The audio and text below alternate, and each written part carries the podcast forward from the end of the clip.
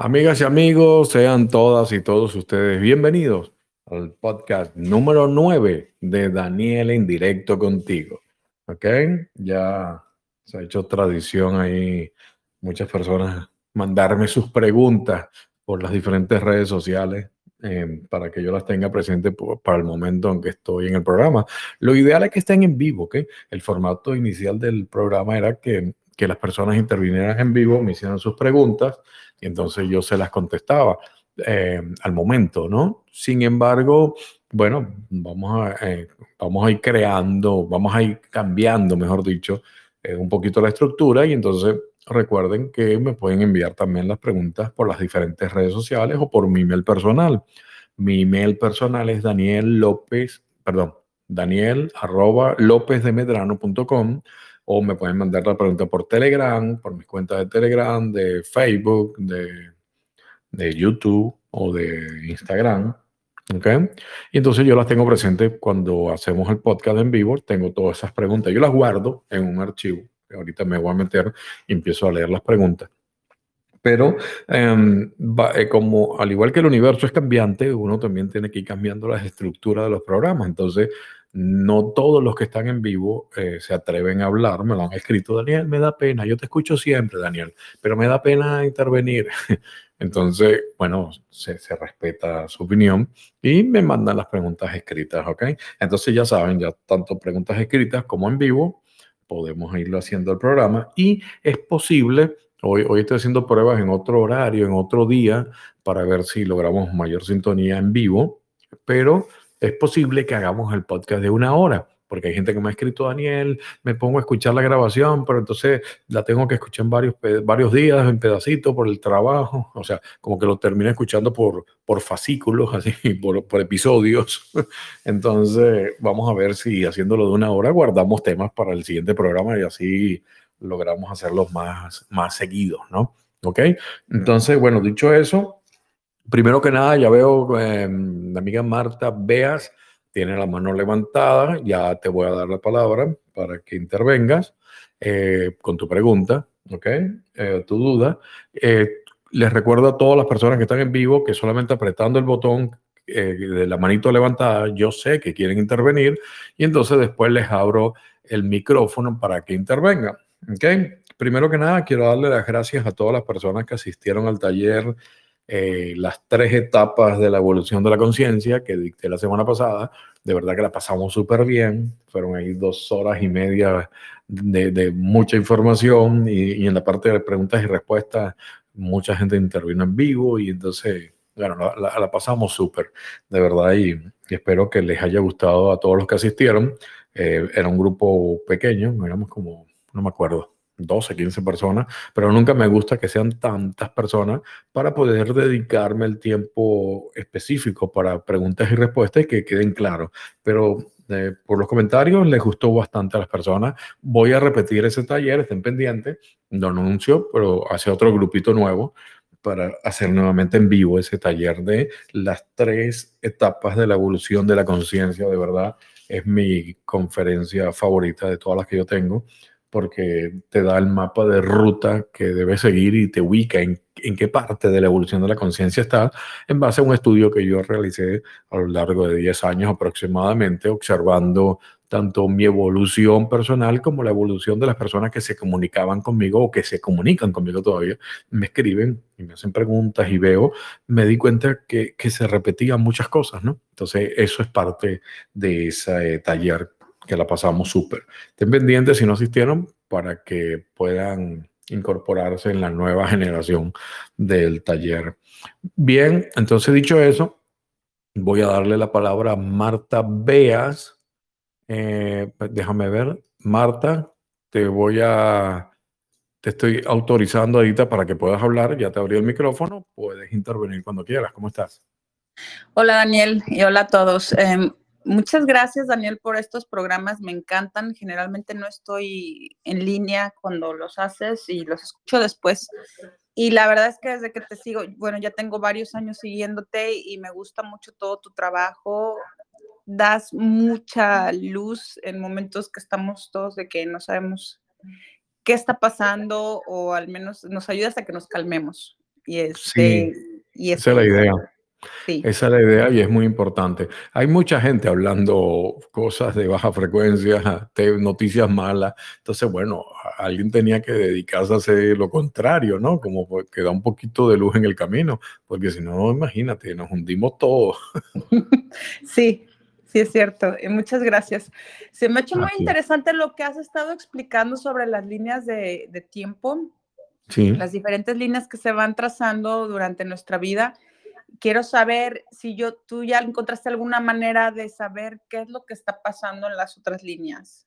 Porque yo he tenido sueños y no sé si esa es una manera de ver lo que está pasando en otras ¿Qué, líneas. ¿qué, tipo de sueño más o menos? he visto, por ejemplo, yo soy de México y estoy viviendo en Estados Unidos, en Houston, y este, he tenido sueños como que si yo hubiera seguido mi vida allá en, Guadalajara, de donde soy, o por ejemplo, si hubiera seguido en cierto trabajo que tenía ya, ese tipo de sueños he tenido. O sea, es como, como, como la continuación de Marta allá en México. Sí, y se me hizo muy interesante porque fue algo que mencionaste la otra vez, creo que en el programa pasado. Sí, sí, es tal cual, es tal cual lo que estás diciendo. Em, cuando tú te viniste para acá, para Estados Unidos, yo también estoy aquí en Estados Unidos, en Orlando, hay una Marta que se quedó allá según la teoría de, los mundos paralelos, ¿no? De esas líneas de tiempo. Entonces, una vez que tú hiciste esa encrucijada, una de, de, se generó una Marta que se quedaba allá y tú te viniste para acá, como que la línea principal, ¿no? Pero por supuesto, allá sigue experimentando mm, eh, Marta, la que se quedó en México. Entonces, sí es posible, por supuesto, no podemos descartar que en, en sueño eh, tú logres em, conectar con esa línea de tiempo en la frecuencia que está ahí y empieces a visualizar lo que está viviendo, ¿no? De, cierta forma. Yo no lo descarto, yo no descarto esa posibilidad, porque en sueño definitivamente es que nuestra alma, nuestra energía, nuestra alma, como la quieran llamar, eh, viaja, ¿no? Es así. Ella ella, ella decide viajar tanto en líneas de tiempo como en otras realidades. Entonces, fíjate, en, algunas partes, en algunas culturas se cree, eh, no me creo que, creo que es una tribu en África, que cuando la persona está dormida, si viene alguien y le pinta, por ejemplo, un bigote, eh, eh, la persona que, pintó el bigote la, la pueden meter presa porque está ocasionando que el alma, cuando regrese de ese viaje que está haciendo en el sueño, eh, no, no, no reconozca el cuerpo, no entre en el cuerpo, entonces esa persona muera. Entonces, en esa creencia, si tú le, disfrazas o le pintas un bigote simplemente a una persona que está dormida, te, pueden acusar de, intento de homicidio, imagínate, ¿no? Eh, por, por, eso, ¿no? pero definitivamente nuestra alma viaja. En una, en una ocasión yo leí en un, Em, voy a silenciarte el micrófono ahorita, Marta, después lo abro al, final para que no se repita mi voz cuando tú la estás escuchando. Yo te vuelvo a abrir el micrófono. En una ocasión yo leí un libro, no me recuerdo cuál, pero eh, decía que a veces nuestro, nuestra esencia se siente tan atrapada y tan prisionera en esta tercera dimensión ¿no? de la materia, en el cuerpo, es tan denso que los sueños están hechos precisamente para liberarse y sentirse que, que, que, es libre, ¿no? E-, esa libertad que, añora nuestra esencia, nuestra alma. Entonces se, se produce esos viajes astrales, esos viajes de nuestra alma en diferentes situaciones que va creando precisamente la conciencia, situaciones eh, que a veces son absurdas, pero a veces son señales que nos envían eh, a, través de esas dimensiones para, para nuestro futuro o cosas que nos, que nos avisan o se nos aparecen a, lo mejor familiares muertos y nos hablan y nos dicen, porque es, es como que la, esa dimensión ideal para para transmitirnos esos mensajes. Lo mismo puede estar pasando en esa línea paralela que tú me comentas de, de Marta que se quedó en México. Por supuesto que sí. Y entonces tú, tú vas viendo eh, lo, lo, que ocurre. Sin embargo, no necesariamente tiene que haber un mensaje, no necesariamente tiene que ser algo que te quiere decir la Marta allá. Regresa, estoy aquí, ayúdame, mándame dólares. No, no necesariamente, pero según los tips, las cosas que te vayan diciendo, es posible que tú termines detectando algo, pero eso es algo muy personal, Marta. No, yo, yo no te puedo decir, mira, esa es Marta que te quiere decir esto, porque eh, tendríamos que manejar más información, pero tú, si te abres a la posibilidad de que a lo mejor tengas algún mensaje, está bien, pero no te vuelvas loca, es que cuál es el mensaje y no lo detecto, Daniel, y no sé lo que me quiere decir mi, mi Marta de México, no no te vuelvas loca con eso, ¿ok? Así que, bueno, voy a abrirte el micrófono y, me, me, aclara si, si más o menos te hay un poquito de luz ahí en la duda, ¿ok? Ahí tienes el micrófono abierto, Marta. Sí, gracias, Daniel. Sí, sí, sí aclaraste y está, está muy interesante. O sea, todo lo, el tema de los sueños también es otro, otro mundo. Pero sí, es, este tema que abriste de las líneas de tiempo me ha, me ha encantado.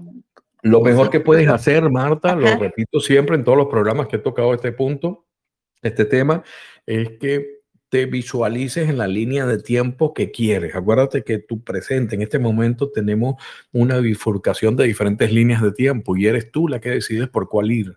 ¿okay? Yo decido por cuál ir. Entonces, es enfocarte me refiero es sintonizar tal cual como si fuera una emisora de radio buscando una frecuencia es eso, vas a buscar la frecuencia de la línea de tiempo que tú quieres experimentar, que tú quieres vivir, porque esa línea de tiempo existe, pero porque tú la estás creando inmediatamente con la mente. Entonces, sintonízate, eh, actúa, piensa.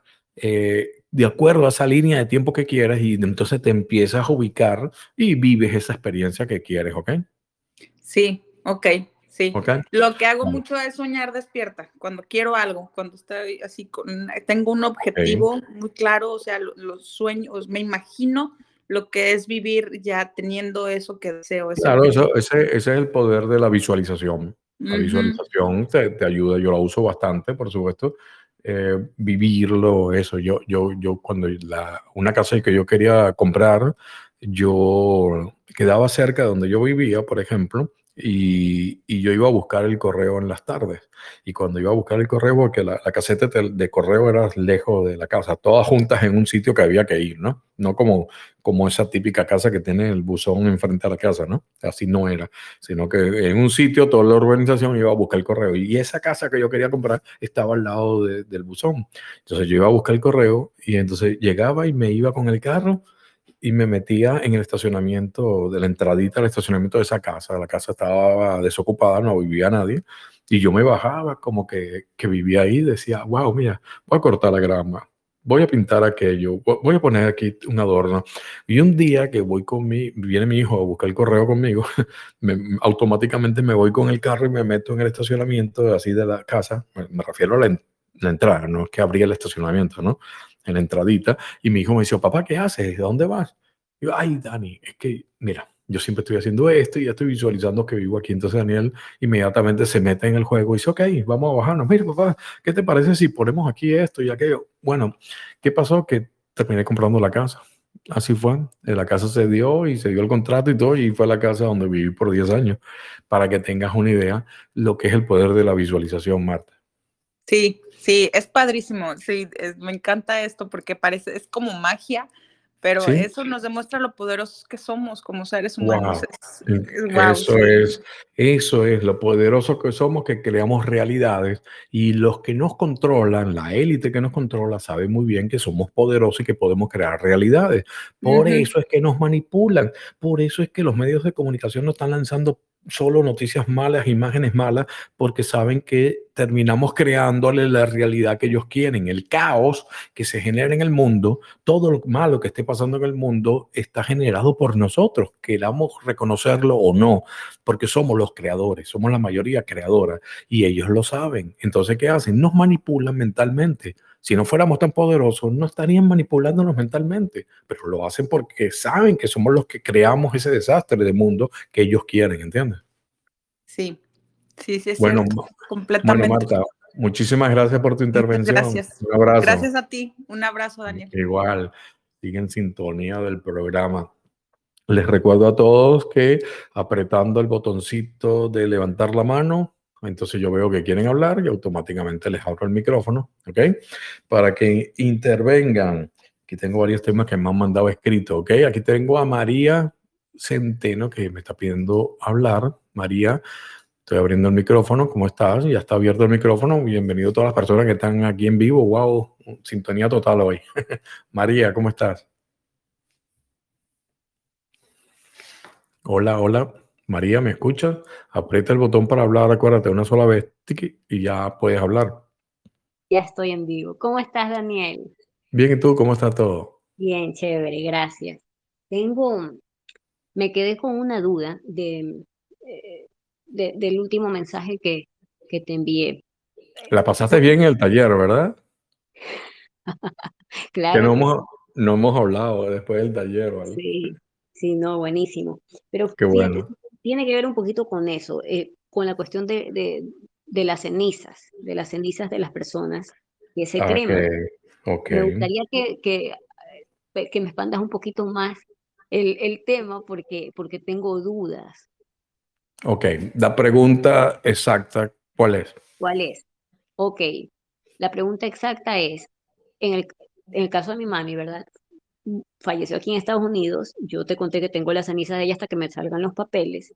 Sí. Eh, la voy a llevar a Ecuador porque pues allá está eh, la familia, la mayoría de la familia, pero entonces me quedé con la duda cuando hay gente que, la pon, que las tira al mar, hay gente que las pone en tierra.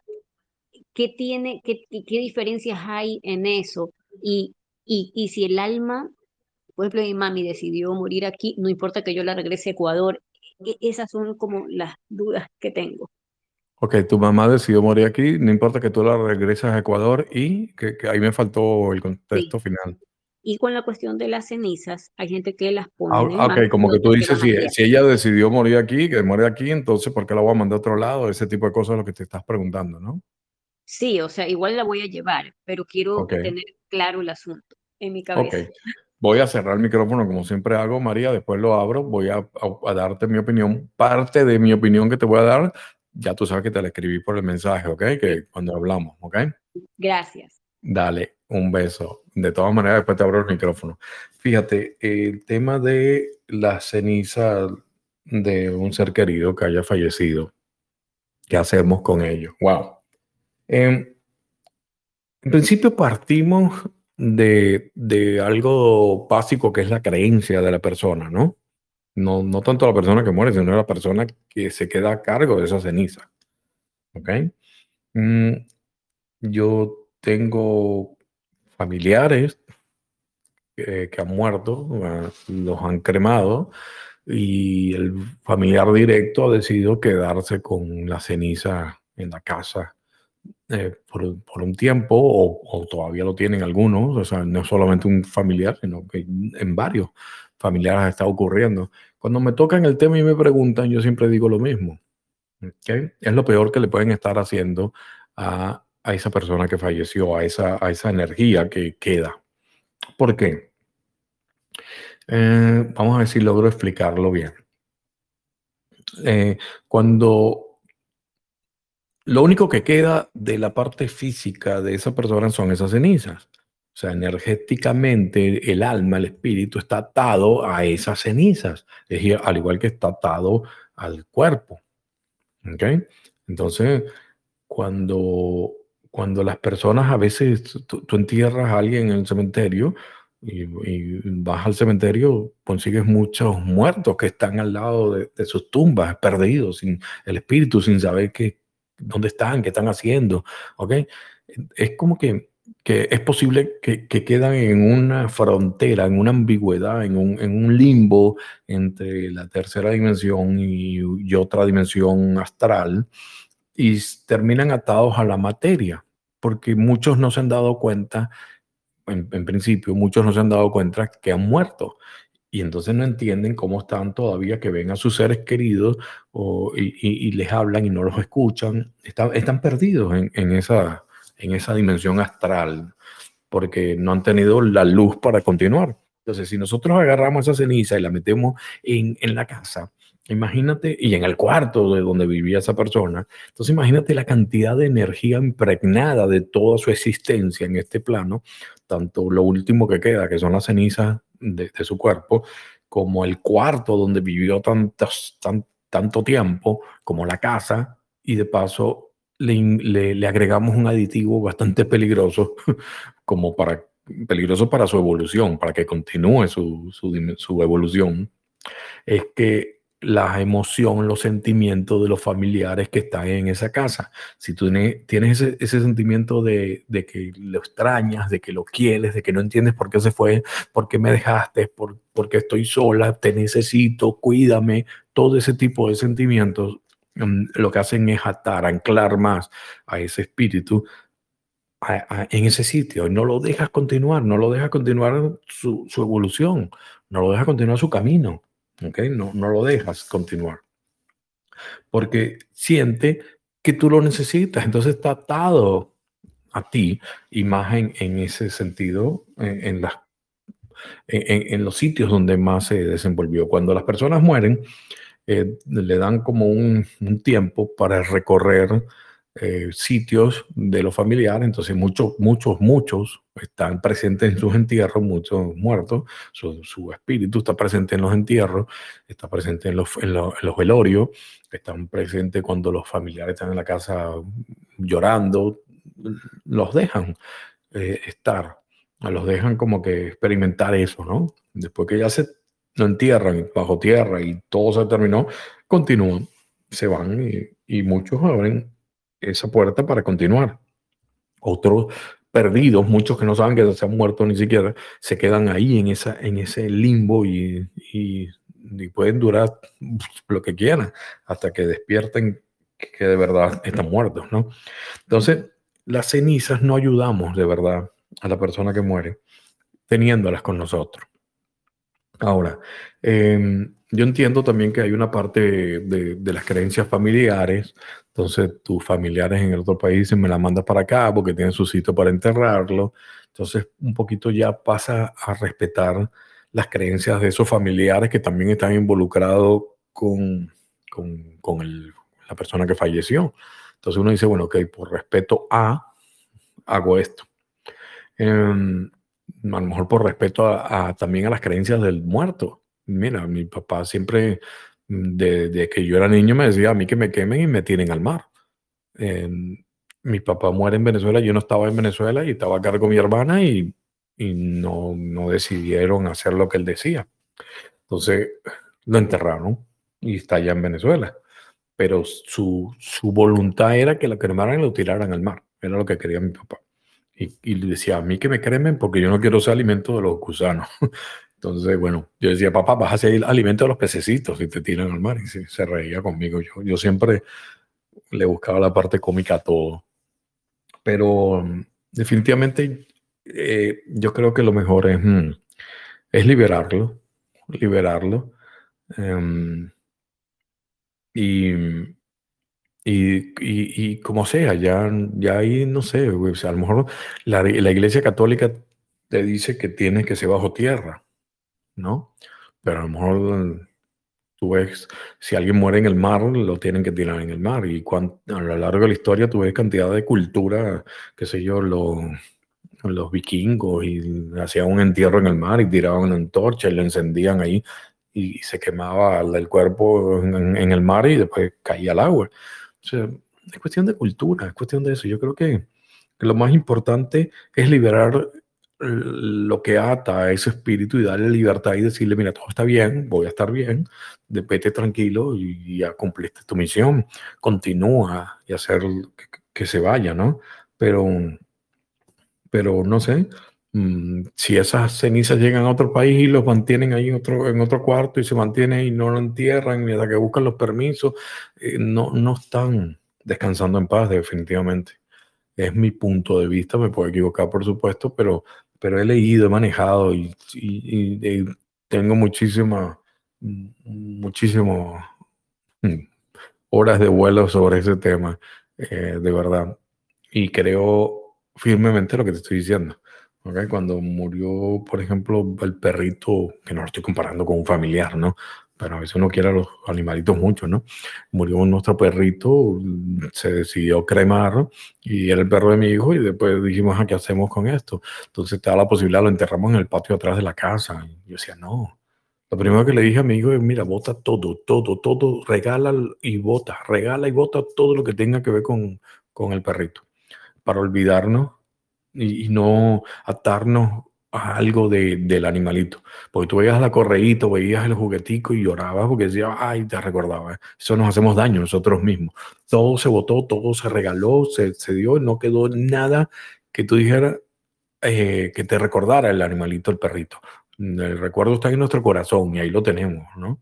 Pero las cenizas entonces después estaba que si se entierra, que si se bota, que si esto. Y yo le dije, mira, ¿por qué enterrarlo en un sitio que, que, después ni siquiera vamos a poder ir a visitarlo y está abandonado ahí?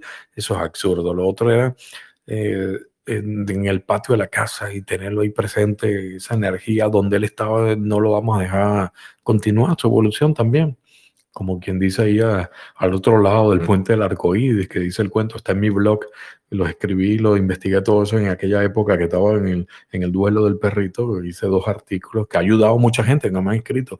Daniel, lo que escribiste en ese artículo me ayudó que perdí mi mascota.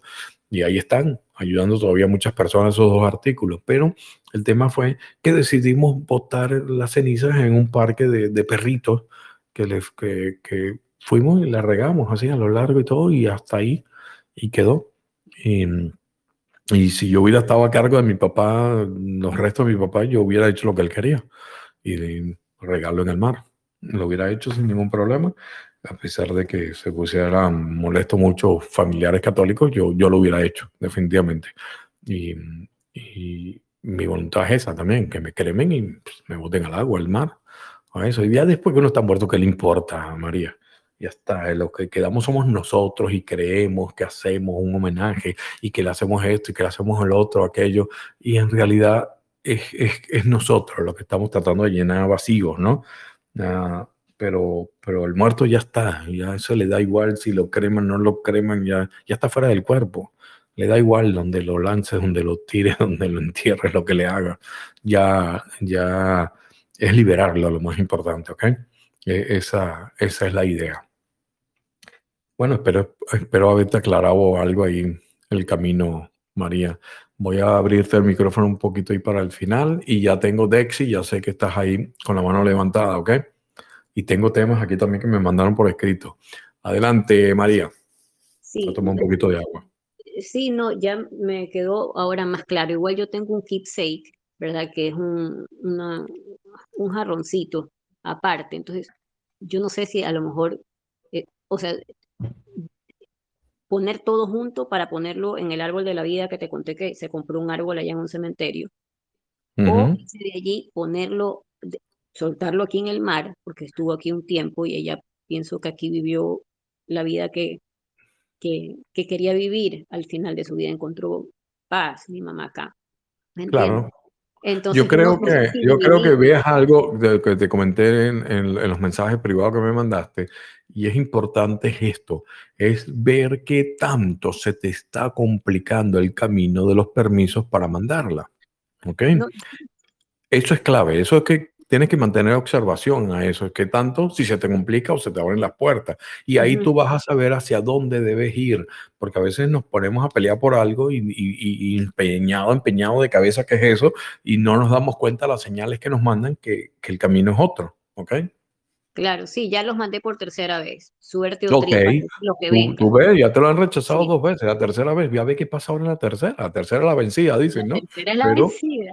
Pero ya ve, ve qué pasa, ve, tienes que observar qué tanto se complica, tú dices, es que estoy nadando contra corriente y, y nosotros somos tercos y queremos seguir hacia un lado y todo se complica y se complica y no nos damos cuenta de las señales, ¿entiendes? Sí. Eso es clave. Es bueno, verdad. María, un besote, gracias, gracias por la intervención. A ti, gracias. A ti. Eh, eso que le digo a María es clave para todos los que están en vivo y los que vayan a escuchar el programa grabado. Es, es, darnos cuenta de las señales. A veces somos torpes, no, no, no, no queremos, sino que estamos empeñados en algo y nos, y nos cerramos, nos ponemos así como los caballitos que tienen esas, esas cositas así en los ojos, no sé cómo se llaman, y los tapan y no pueden ver a los lados, sino de frente para correr. Así nos ponemos.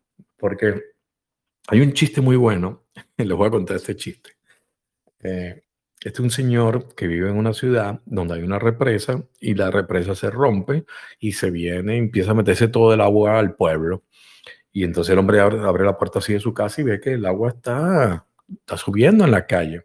Y le empieza a llegar el agua así por el tobillo y en eso pasa un jeep del ejército con mucha gente que tenía montado. Le dice, señor, montese, véngase con nosotros, que el pueblo se va a inundar. Eh, la represa se reventó y esto va, va a inundarse por completo. Y decía el hombre, no, vayan tranquilos, yo me quedo aquí, yo confío en mi Dios, Él me salvará. Ok, y el jeep del ejército se fue. Y yo subiendo el agua, señores, y subía el agua y subía el agua, ya le estaban llegando el agua al, pecho y viene entonces una lancha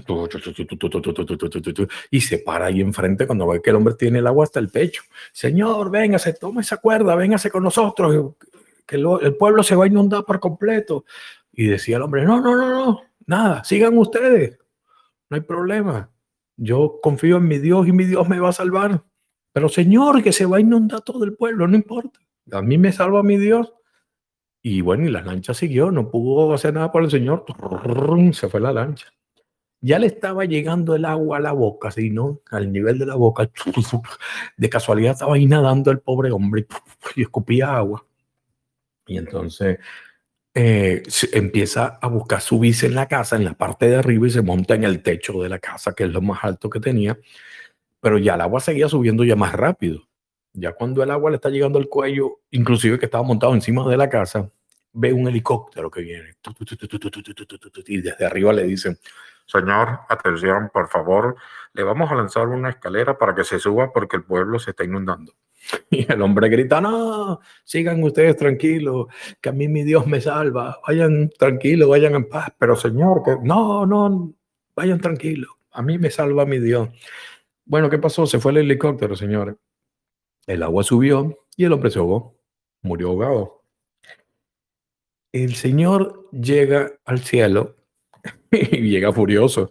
Y lo primero que dice es, a mí me buscan a Dios, a mí me buscan a Dios, búsquenme a Dios porque yo lo tengo que hablar con él. O sea, el Señor tranquilice, no, no, no, búsquenme a Dios. Entonces llega el hombre con aquel escándalo, lo llevan frente a Dios y le dice, ¿cómo es posible? Le dice el hombre a Dios yo confiando en ti, con todo lo que yo te he amado y yo lo que creo en ti, y me dejaste jugarme ahí como un pi. no es posible, yo todo lo que creí en ti no me ayudaste y no me salvaste. Le dice un momento, le dice Dios, espérate un momento. Mira, primero te mandé un jeep, después te mandé una lancha, por último te mandé un helicóptero y tú, tú, tú no quisiste hacer nada. sí, chiste a pesar de que es un chiste de humor negro y humor cruel, nos demuestra cómo muchas veces nos mandan las señales del universo, Dios como quiera, y no los vemos, señores. No, nos olvidamos, no, no los detectamos y, nos quedamos encerrados en una sola posición. Por eso es importante ver los mensajes hacia dónde vamos algo y que vemos que no se está dando, es, ver. Y si se está abriendo las puertas hacia algo, también seguirlo pero sí es observar todo, las señales siempre están, ¿ok? Lo importante es estar vibrando alto para detectarlas.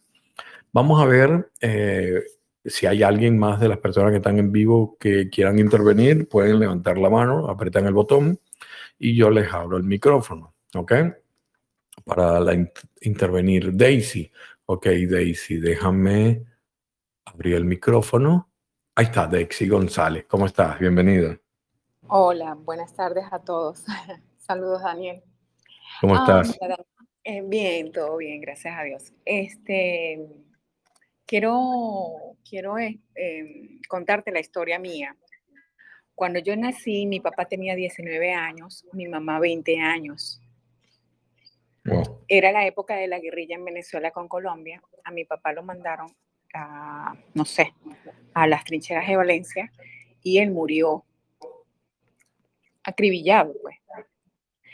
Eh, murió muy joven. Mi mamá tenía 20 años y ella no la conocí tampoco porque ella no sé qué habrá pasado por su cabeza y me abandonó en casa de mi abuela paterna. Es una historia muy triste, pero mi madre paterna, mi madre, mi abuela paterna, este, bueno, fue mi mamá en, este plano. por supuesto este, eh, ella me dio mucho amor. De hecho, ella tenía más hijas y yo me crié con mis, mis tías menores eh, no las veo a ellas como tías, sino como unas hermanas, ¿me entiendes? claro. Entonces, mi pregunta es, ¿qué, eh, yo digo que estaré yo, ¿por qué me sucedió eso a mí? ¿Sería que yo hice algo malo en mis vidas pasadas? ¿Algo, un castigo que me dieron hoy en esta vida?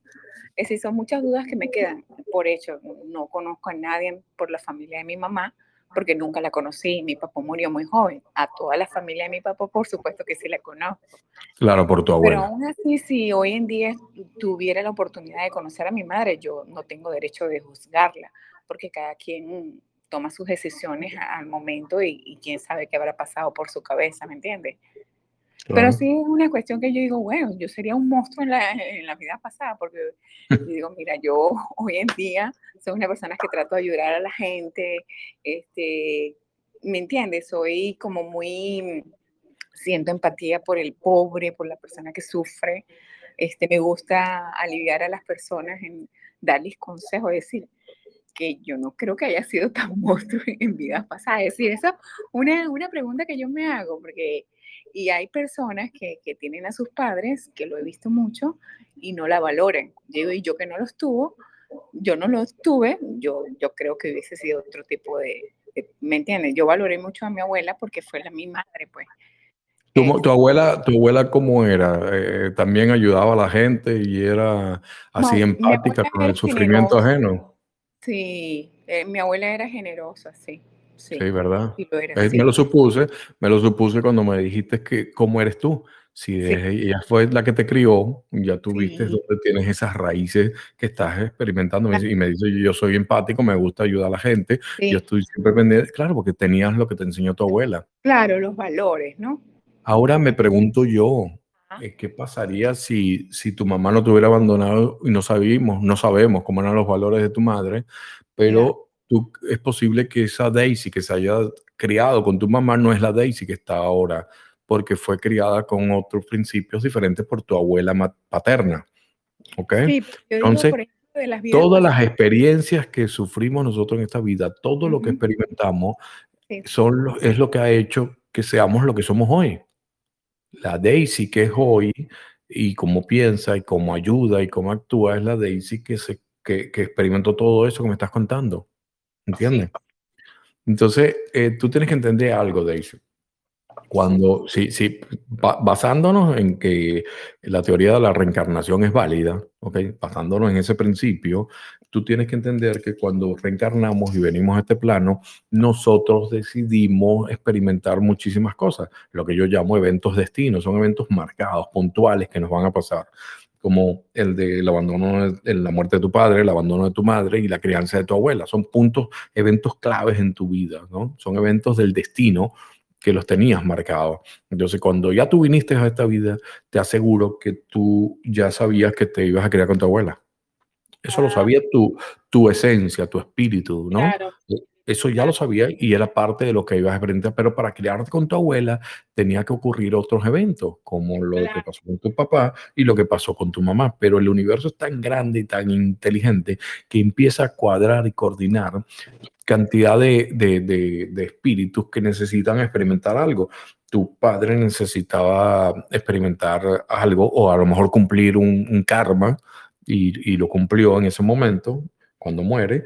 Tu madre tuvo que experimentar el desapego hacia la hija y a lo mejor era parte de otro karma que estaba cumpliendo ellos. Y entonces como que, que, eh, eh, es un grupo de almas que nos ponemos de acuerdo, mira, mira, tú tienes que hacer esto, yo tengo que hacer esto, ah, bueno, ok, vamos a hacer aquí, aquí, vamos a reencarnar en, en, estas situaciones y esto es lo que va a ocurrir y creamos nuestra historia de vida desde allá arriba.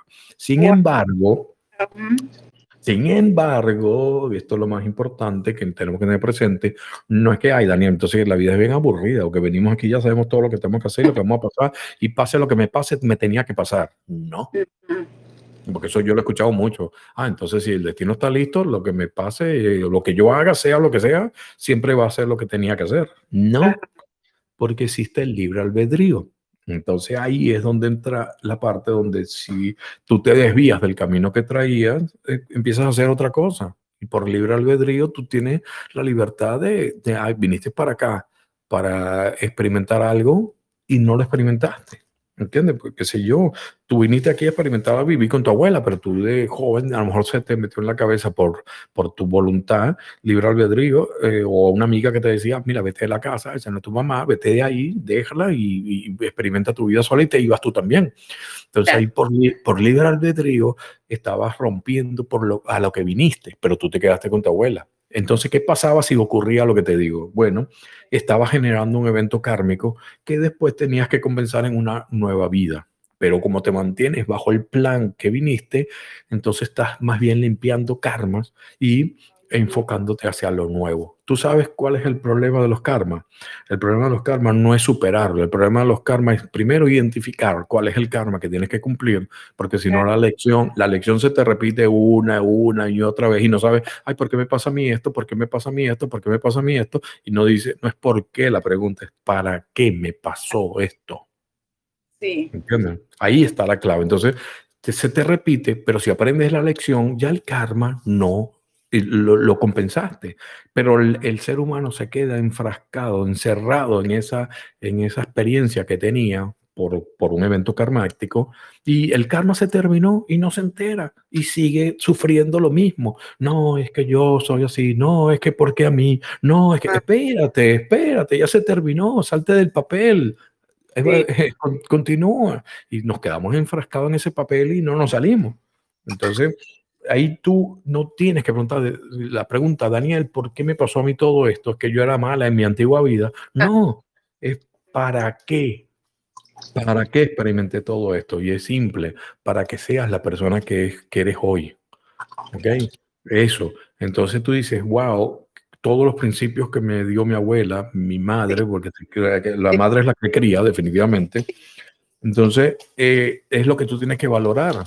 Y bueno, y, comprender que eh, eh, a veces yo digo que el perdón parte de la comprensión y es comprender, mira, a lo mejor tu mamá tan joven se vio eh, apretada y no pudo con toda la presión de estarse quedando sola con una niña que, que el, el, marido se lo mataron y ella se quedó tan joven que no sabía qué hacer. Y entonces dijo, wow ¿qué hago con esto? Yo, yo se la dejo a esto, yo no puedo, yo no puedo. Y, y, la presión era mucho. Y nosotros no podemos decir, ay, ¿por qué hizo eso? Porque yo nunca lo hubiera hecho. No, porque estás pensando desde tu forma de pensar ahorita, desde lo que ella estaba viviendo.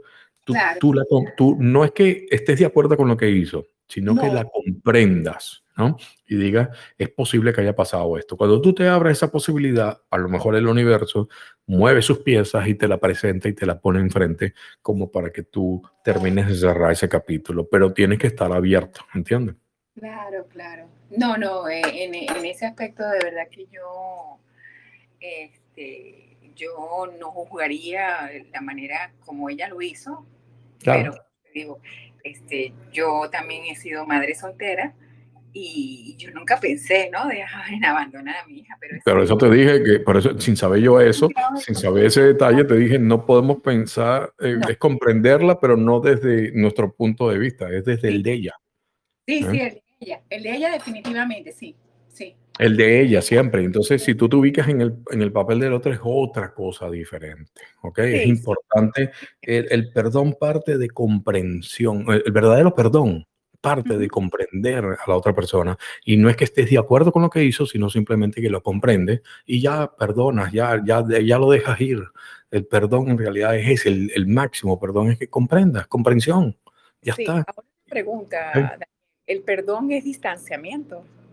Lo digo, lo pregunto porque tengo una situación familiar este, que perdoné, pero me distancio de la persona. Eh, depende si es consciente o inconsciente o, tú lo estás haciendo en forma deliberada. Si tú dices, yo la perdono, pero no la olvido lo que me hizo, o yo la eso no es perdón. O yo la perdono, pero no, o yo la perdono, pero me mantengo alejadito para que no me vuelva a hacer daño.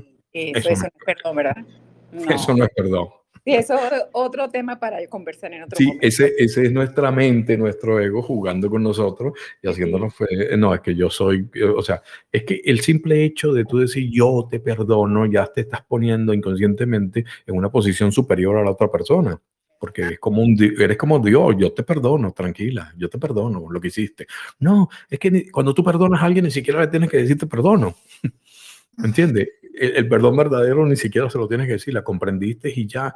Ahora, eh, yo te, yo, yo, yo te diría, el verdadero perdón, yo lo mediría, es que esa persona que te estás distanciando se te acerque y te pida un favor y te pida ayuda y tú estés dispuesta a dársela sin que le digas, mira, a pesar de lo que me hiciste, voy a ayudarte. No, directo. No, no, corres ahí mismo y le ayudas como, como a la persona que más amas. Si tú logras hacer, sentir ese, ese sentimiento, tenerlo, entonces te digo, ok, la perdonaste. ¿Okay? Si, si, la ayudas incondicionalmente, pero si te la estás alejando, no, no es, no yo, yo te perdono, pero mantente lejito de mí para que no me lo hagas de nuevo. gracias, gracias. Ok, Daisy, gracias a ti. Un beso. Ay, es que la mente a veces nos juega unas cosas. Eh, eso del perdón, eh, yo nunca me olvido, yo leí un artículo, por ahí lo pueden buscar en internet. Una señora eh, eh, le mataron la hija en una tienda. Un muchacho drogado, delincuente, entró y le disparó y la mató en una tienda. Una muchacha joven, con un futuro increíble, ayudaba a la gente. así es más o menos la historia de ella. Está, fue aquí en la Florida, creo, en Texas, no me acuerdo, pero fue aquí en Estados Unidos que ocurre el, el caso. Perdón. La mamá, bueno, agarran al tipo, lo meten preso y lo llevan a juicio y está en juicio. Y, y van con todos los testigos y tú sabes, el, abogado, defensor y van contando todo lo que había pasado el muchacho. Bueno, resultó que eh, el muchacho era eh, drogadicto y asesino y todo, pero viene de una familia que, que lo abandonaron, el papá, el padrastro, después la mamá se casó, el padrastro lo torturaba, le pegaba y, y, lo metían a, a, robar cosas y después el hermano lo metió en la droga, o sea, hubo una historia terrible de vida que tenía ese muchacho, el asesino de la muchacha que le pegó el tiro en el pecho y la mató. ¿Okay? En ese juicio estaba presente la mamá de la muchacha porque era la que, la que estaba buscando justicia, porque no era posible que había matado a su hija. Bueno, eh, hubo una parte donde tenía que intervenir la mamá de la muchacha y la señora se sale del podio llorando y va y abraza al asesino de su hija. Las cámaras de todo, la seguridad saltó todo el mundo, pero ella se fue hasta él, lo abraza llorando y, y las cámaras captan todo y le dice, mira, yo de verdad siento todo lo que tú has vivido de verdad, te perdono, le dice. La ley se encargará de hacer, pero por mi parte, de verdad, puedes estar tranquilo que yo, yo te perdono que me quitaste a la persona que más amaba en mi vida. Eh, era mi vida, se me fue todo, pero de verdad yo comprendo todo porque eres lo que hiciste y por qué, y por eres lo que eres hoy en día. Algo así eran las palabras y ahí me quedó claro a mí lo que yo siempre decía, que ese era el perdón de verdad. La madre que el hombre le mató a su hija eh, terminó diciéndole, te comprendo. Cuando vivió, cuando entendió todo lo que había pasado ese muchacho en su vida, todo lo que había sufrido. Por supuesto, dice, ay, ah, pero es que él ha podido ser diferente, pero es que si vivía en un barrio malo ha podido ser una persona estudiosa, porque hay muchos que han salido, sí, pero era esa su experiencia. Entonces, no tenemos que buscar el ego que nos deje siempre la excusa para no entender el mensaje de lo que está pasando. Esa mujer definitivamente fue el máximo, hmm, lo máximo de perdón. También hay un caso de perdón muy histórico de, de los, ¿cómo se llaman estos? Esta tribu que no está aquí en Estados Unidos, los Amish, que ellos no aceptan electricidad, tienen una religión, no hay carros, son a caballos todavía, viven así en toda esa época. Em, mataron a unos niños, unas niñitas Amish y, y, también fueron a orar todos a la casa de los asesinos para, para que encontraran la luz y todo, y los perdonaron todos, y los padres de las niñas y todo. O sea, son, son casos de, de, de perdón de verdad importante. A veces uno, wow, y uno, y uno está peleando por perdonar a aquella que, que me dijo que, que, que yo era medio tonto, medio... Ay, yo, yo no, sé si la perdono o no la perdono. Anda a ver, a ver estos casos que de verdad son casos fuertes de perdón. Bien. Eh, recuerdo entonces eh, ya vamos a llegar a una hora de programa. Parece que la cosa va bien. Hay bastante sintonía hoy. Todas las personas que están aquí en vivo, recuerden, si le dan el botón de levantar la mano, yo les abro el micrófono y pueden intervenir. Tengo aquí unas preguntas que me han mandado también en las redes sociales. Vamos a dedicar un poquitico a, las redes sociales. Eh, eh, y contestar. Y entre tanto, bueno, levanten la mano que yo veo aquí en el, control cuando alguien quiera hablar. José Chacón me dice, Daniel, ¿Cuándo crees que se termine esta guerra? ¿Y qué opinas de Real Run News? Ok. Gracias, José, por, tu pregunta. ¿Cuándo creo que se termine esta guerra? Mira, eh, la guerra tiene un fin y es generar un caos económico grande eh, en base a, lo que ya comenzó también el virus. Entonces, siempre está para generarse esa crisis económica mundial y esa es parte de la base de, de, la guerra. Pero en realidad cuando se termina es cuando dejemos de estar pendientes de la guerra, cuando ya no nos genere más el miedo a esa tercera guerra mundial, que no se nos genere más el miedo a qué va a pasar si esto ataca, que si esto invade, cuando dejemos de ver las noticias, con, yo no las veo, pero te digo en forma general, cuando nos apartemos de todo eso, dejaremos de crearle esa realidad a los que nos controlan, parte de lo que hablé más adelante, ¿no? Entonces, cuando se termina? Cuando, cuando vean, ellos vean que ya no nos causan más miedo, que es lo que buscan, eh, cuando ellos eh, se den cuenta que no nos están afectando, entonces el, noticiero va a dar la vuelta y empezará otra noticia diferente para darnos miedo con otra cosa. ¿ok? Entonces, e, eso es parte de, su principio de información. Ya como el virus ya no, no asustaba a nadie, entonces ya tú ves que todos los medios de comunicación están hablando de la guerra. Entonces, vamos a dejarle de dar la fuerza y la energía a eso y simplemente ya deja de ver las noticias. Yo no las veo ya, yo sé que están ahí.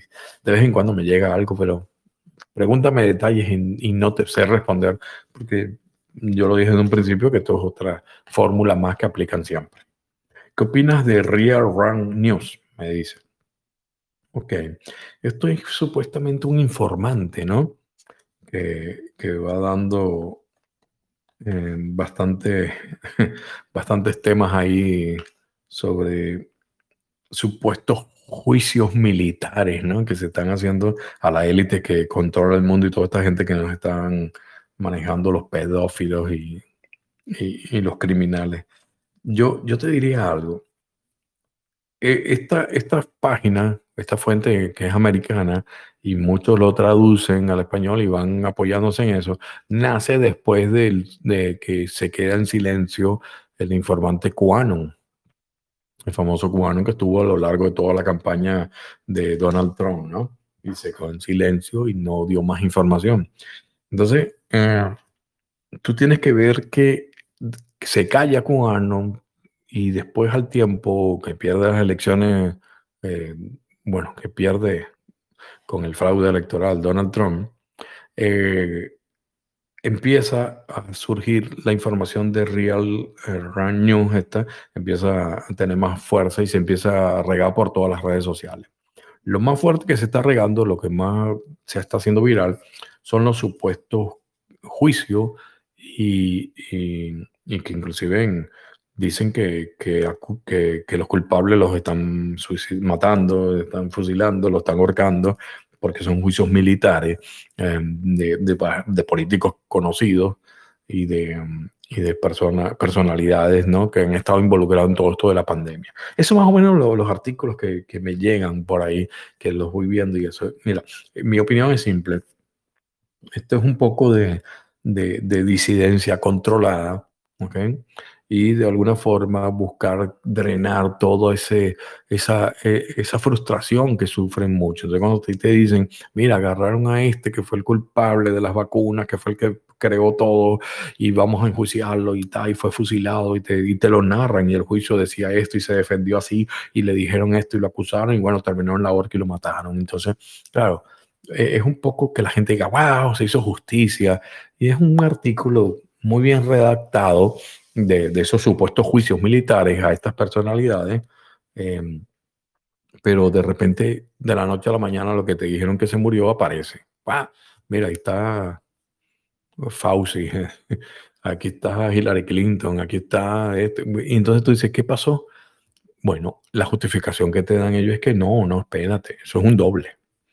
A ese ya lo mataron, eso ya lo liquidaron, eso ya está preso, este está en Guantánamo. Y todo el mundo se va creyendo eso. Y entonces logran, eh, eso es la disidencia controlada, calmar a la, gente y hacerse creer que está pasando algo de justicia, justicia divina, justicia militar, lo que tú quieras, pero en realidad no ocurre. Entonces, cuando ves a la persona que te dijeron que la habían enjuiciado, la habían matado porque terminó con pena de muerte, entonces tú dices, ¿qué pasó? No, es que eso le dicen la gente que sigue, porque la gente se ciega con este tipo de información. No, es que eso es un robot. No, no, es que ese es un doble. No, no, no, es que ese es una máscara. No, es que espérate, Daniel, es un CGI, ese es con computadora que le montan la cara y te hacen creer y es otra persona. Y entonces con eso canalizan las personas que, que de verdad hicieron justicia a, a, a todas estas personas que, que, han hecho daño a la humanidad, cuando en realidad no es así. Entonces, esa es mi opinión de, de los artículos que me comentas, ¿cómo es? José, José Chacón, sobre Real Run News. ¿Ok? A diferencia de Quanon, es que Quanon yo lo analicé muy bien y no era disidencia controlada. ¿Ok? Quanon te daba informaciones muy fuertes y, te, le abrió la mente a muchas personas sobre la pedofilia, sobre todo, y, y, y, yo creo que el, la meta final de, de Cubano era que se demostrara la, la, la, trampa electoral que se hizo, ¿no? Pero creyeron en el sistema de justicia y el sistema de justicia estuvo involucrado y estuvo muy bien manipulado, muy bien intervenido por estas élites que nos controlan y no se logró hacer, eh, porque hay muchas pruebas que lo demostraban, hay demasiadas pruebas, ¿ok? Entonces, esa es sobre eso. No, no, mira, ponte a ver la novela de las nueve y te diviertes más que estar leyendo ese tipo de artículos, definitivamente. Ok, les recuerdo a todas las personas que están en vivo, eh, pueden levantar la mano para hacer su pregunta, su duda, cualquier cosa, de cualquier tema, de mis artículos, de mis libros, de mis conferencias, cualquier cosa que, que, que necesite un poco de guía de algo que estén viviendo en forma personal. Bueno, aquí estamos para tratar de ayudarlo. Eh, aquí veo que me mandó un mensaje Claudia. Claudia, mi amiga Claudia, que veo que está en vivo, pero sé que está trabajando. Eh, me encuentro trabajando. La familia, quiero contarte que un familiar ha llegado, le dio el virus COVID y estuvo un mes enfermo. No se puso la vacuna y sin embargo se contagió. Mi pregunta a Daniel, ¿es posible que los vacunados estén transmitiendo el virus? Bueno, eso creo que me lo preguntaste en un programa pasado, Claudia, tú misma, y te dije que sí, porque mm, acuérdate que, le inyectan el virus atenuado, ¿no? O, o inclusive el ARN mensajero te genera el virus dentro de tu cuerpo y al tenerlo tú transmitir, lo puedes transmitir a otra persona que esté cerca, ¿no? Eh, Quiero hablar después del programa contigo si es posible. Ok, vamos a ponernos de acuerdo, Claudia, a ver si logramos eh, una comunicación. Eh, recibo un abrazo. Te estoy escuchando. Ok. Ay, eh, eso, ese fue el comentario de la pregunta de mi amiga Claudia. Tengo que ir a el archivo ¿Dónde está? Yo tengo un archivo donde guardo, cuando me mandan las preguntas, aquí en Telegram, aquí está, un grupo. Yo guardo todas las preguntas después y no me pierdo. Y ahorita me cambié y me perdí. María Luisa, ¿qué opinas, Daniel, de la medicina natural? Wow, para mí es lo máximo. Esa es la, la medicina en la que yo más creo, María. Eh, ¿Por qué? Porque la medicina natural mm, básicamente no te genera efectos secundarios como los medicamentos químicos, ¿no? Y fíjate bien, muchas veces estos medicamentos químicos tienen una base de algo natural. Y entonces, pero al comprarlo como químico, entonces ya te, te genera unos efectos secundarios súper fuertes. Por, por decir algo así que me viene a la mente rápido el ibuprofeno es una mata. Entonces, tú, tú lo podrías utilizar como calmante a la planta, como sí, ¿no? Por supuesto, tendrías que, que, consumir muchísimas plantas y hacer muchísimo para llegar a los miligramos que te dan en una pastilla de ibuprofeno, pero, pero la base es esa. Entonces tú dices, ¿y entonces por qué lo hacen? ¿Por qué no hacen la pastilla natural? Por la sencilla razón de que la naturaleza no la pueden patentar. Entonces estos laboratorios hacen sus estudios y sacan la esencia, qué sé yo, del ajo, del perejil, de, la mata, de esto, de la raíz aquella y todo, y les sacan la, base y es la que patentan, que está creada en el laboratorio. Entonces no pueden patentarte un ajo, pero sí te pueden patentar la fórmula de la pastilla que ellos le agregaron otras cositas y le, y le hicieron en forma química. Entonces ahí tienes efectos secundarios. Por eso yo apoyo la medicina natural, que es lo que más, más uso. Fíjate bien. Em, hace, hace un tiempo, hace unos meses, antes de mudarme para acá a la casa, que muchos saben que me mudé, yo observé que mi mamá andaba un poquito, mi mamá tiene 95 años, y la vi que estaba un poquito así como que ida, ¿no? decimos nosotros en Venezuela. Y, y no se incorporaba mucho y la memoria no, no, recordaba algunas cosas, a pesar de que yo le pongo muchos ejercicios como hacer rompecabezas y cosas de esas que lo ayuda para que no pierda la, la, mente, no pierda la memoria. Pero le anoté, y uno cuando vive con alguien nota cuando hay un cambio, por muy pequeño que sea. ¿Ok? Y entonces dije yo, aquí hay algo que tengo que chequear y voy a ver si la ve un neurólogo. Entonces hice una cita con un neurólogo y el neurólogo le hacen, tú sabes, le ponen los chupones en la cabeza y le hace un escaneo y todo. dice, mira, para la edad, para la edad está bien, pero vamos a, no, no veo nada, no detecto nada, gracias a Dios. Y entonces le, le mando unas pastillas para la memoria, unas pastillas químicas. Entonces dice, mira, toma estas pastillas, se las das todos los días. Empezamos a dársela y bueno, que pastilla le, primero le dio vómito, después le dio diarrea, le dio una cantidad de efectos secundarios terribles y nada más que la tomó tres, cuatro días y de verdad que no hubo un solo cambio en la memoria, nada, seguía igual, solo que estaba metida en el baño, vomitando o, aquello. Total que, que digo yo, voy a ponerme a investigar qué es lo que puede estar pasando. Entonces, yo veo que la, hago una investigación y me doy cuenta que, que, la mayoría de las cosas dicen que a esa edad se va perdiendo un poco las funciones cognitivas del, del cerebro, ¿no? Entonces empiezo yo a buscar, eh, ok, problema de funciones cognitivas, eh, incluyendo la memoria también, y me puse, me puse a investigar, investigar la parte natural, por lo que te digo que siempre me gusta la, medicina natural, y consigo una sustancia que aquí les voy a decir el nombre. Déjame buscar un momento la información. Aquí está, no, está, aquí está. Se llama, de comprar unas pastillas que la venden en Amazon. Yo no tengo ningún interés económico en promocionarla, no me pagan por esto, no es patrocinante del podcast, pero les, les digo eh, que yo le llamo la pastilla milagrosa. ¿okay? Se llama fosfati, fosfatidil cloline. Esa es una sustancia que la extrae este laboratorio en forma natural, la hace en pastilla y es lo que ayuda a que las, las neuronas, con las conexiones neuronales funcionen bien y, como que le va dando ahí la gasolina para que funcione bien todas las, neuronas y ayuda a la parte de la función cognitiva y la memoria. Esto no es químico, es algo natural, que es la sustancia con la que deberíamos tener en el cuerpo, pero con los años se pierde. Se llama fosfatidilcloline. Esta pastilla es de 1200 miligramos, toma una al día mi mamá. El laboratorio se llama Wood, si la quieren buscar en Amazon. Y le digo que es la pastilla milagrosa. Empezó a tomarla mi mamá y es increíble el cambio, de la, del cielo a la tierra, de, la tierra a la luna, como quieran.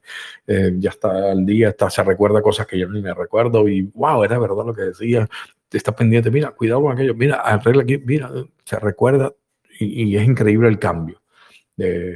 se nota, definitivamente. Entonces, si tienen alguna persona mayor, de verdad le digo que vale la pena que lo prueben, no hay efecto secundario pero, pero esta gente está haciendo unas pastillas increíbles. Ya, ya empecé a pedir otras ahí de bajada de peso que una sustancia que tienen y empecé a ver otra que para controlar el colesterol con una mata que tienen, una forma natural. Estoy empezando a investigarlos bastante porque vi que de verdad lo quieren hacer bien. Es increíble el, el empaquetado y todo, y la página. Me gustó bastante. Así que bueno, con eso te respondo que sí creo y lo ves, lo, lo practico la medicina natural. ¿Quién me preguntó? María. María. Voy a a ver, aquí lo que anoté. Ok.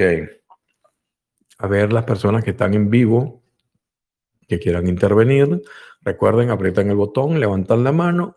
Yo veo que quieren hablar y les abro el micrófono y ahí pueden intervenir. Si no, continúo con las preguntas de las personas que me han mandado por escrito a través, a través de las redes sociales. Deme un momentico, voy a tomar un poquito de agua y entre tanto pueden levantar la mano, ¿ok? Yo los veo aquí.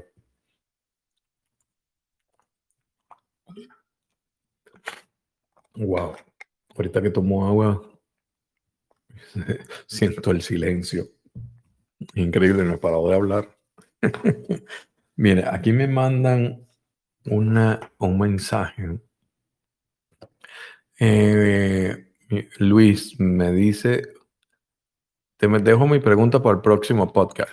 Daniel, ¿qué opinas de la cachetada de Will Smith? ¿Fue planificada, preparada o fue espontánea? Ay, mira. Eh, mira, si fue verdad o fue mentira, da igual. A mí me da igual. Ese, eh, todo lo que se generó después está hecho para distraernos, para divertir, hacer que la gente esté pensando en otra cosa y no lo que de verdad está ocurriendo en el mundo, ¿ok? Eh, si el hombre sin- eh, al principio, él es comediante toda su vida y se, se rió, se vio en la cámara riéndose y, y es amigo del comediante que estaba ahí hablando en el Oscar. Yo no vi el Oscar, yo vi nomás ese pedacito cuando lo pusieron en las noticias. Se estaba riendo, después cuando volteó vio que la mujer tenía una cara ahí de cañón, porque se estaban metiendo con la enfermedad que ella tiene, que pierde el pelo. Entonces ya él como que cambió y entonces se puso en la actitud del el macho defensor y fue y le dio una cachetada al amigo. Em, por supuesto, yo no apoyo la violencia, pero todo el mundo tiene derecho a reaccionar como quiera y él reaccionó así. Si es verdad o es mentira, ok. Lo único que, puede queda por ahí duda es que, fíjense, que no me acuerdo cómo es la enfermedad, alopecia, creo que la pérdida de pelo. Eh, no, no, no, no, todo el mundo hablaba de, eso y después de esto, de este evento, empezó a hablar todo el mundo de eso.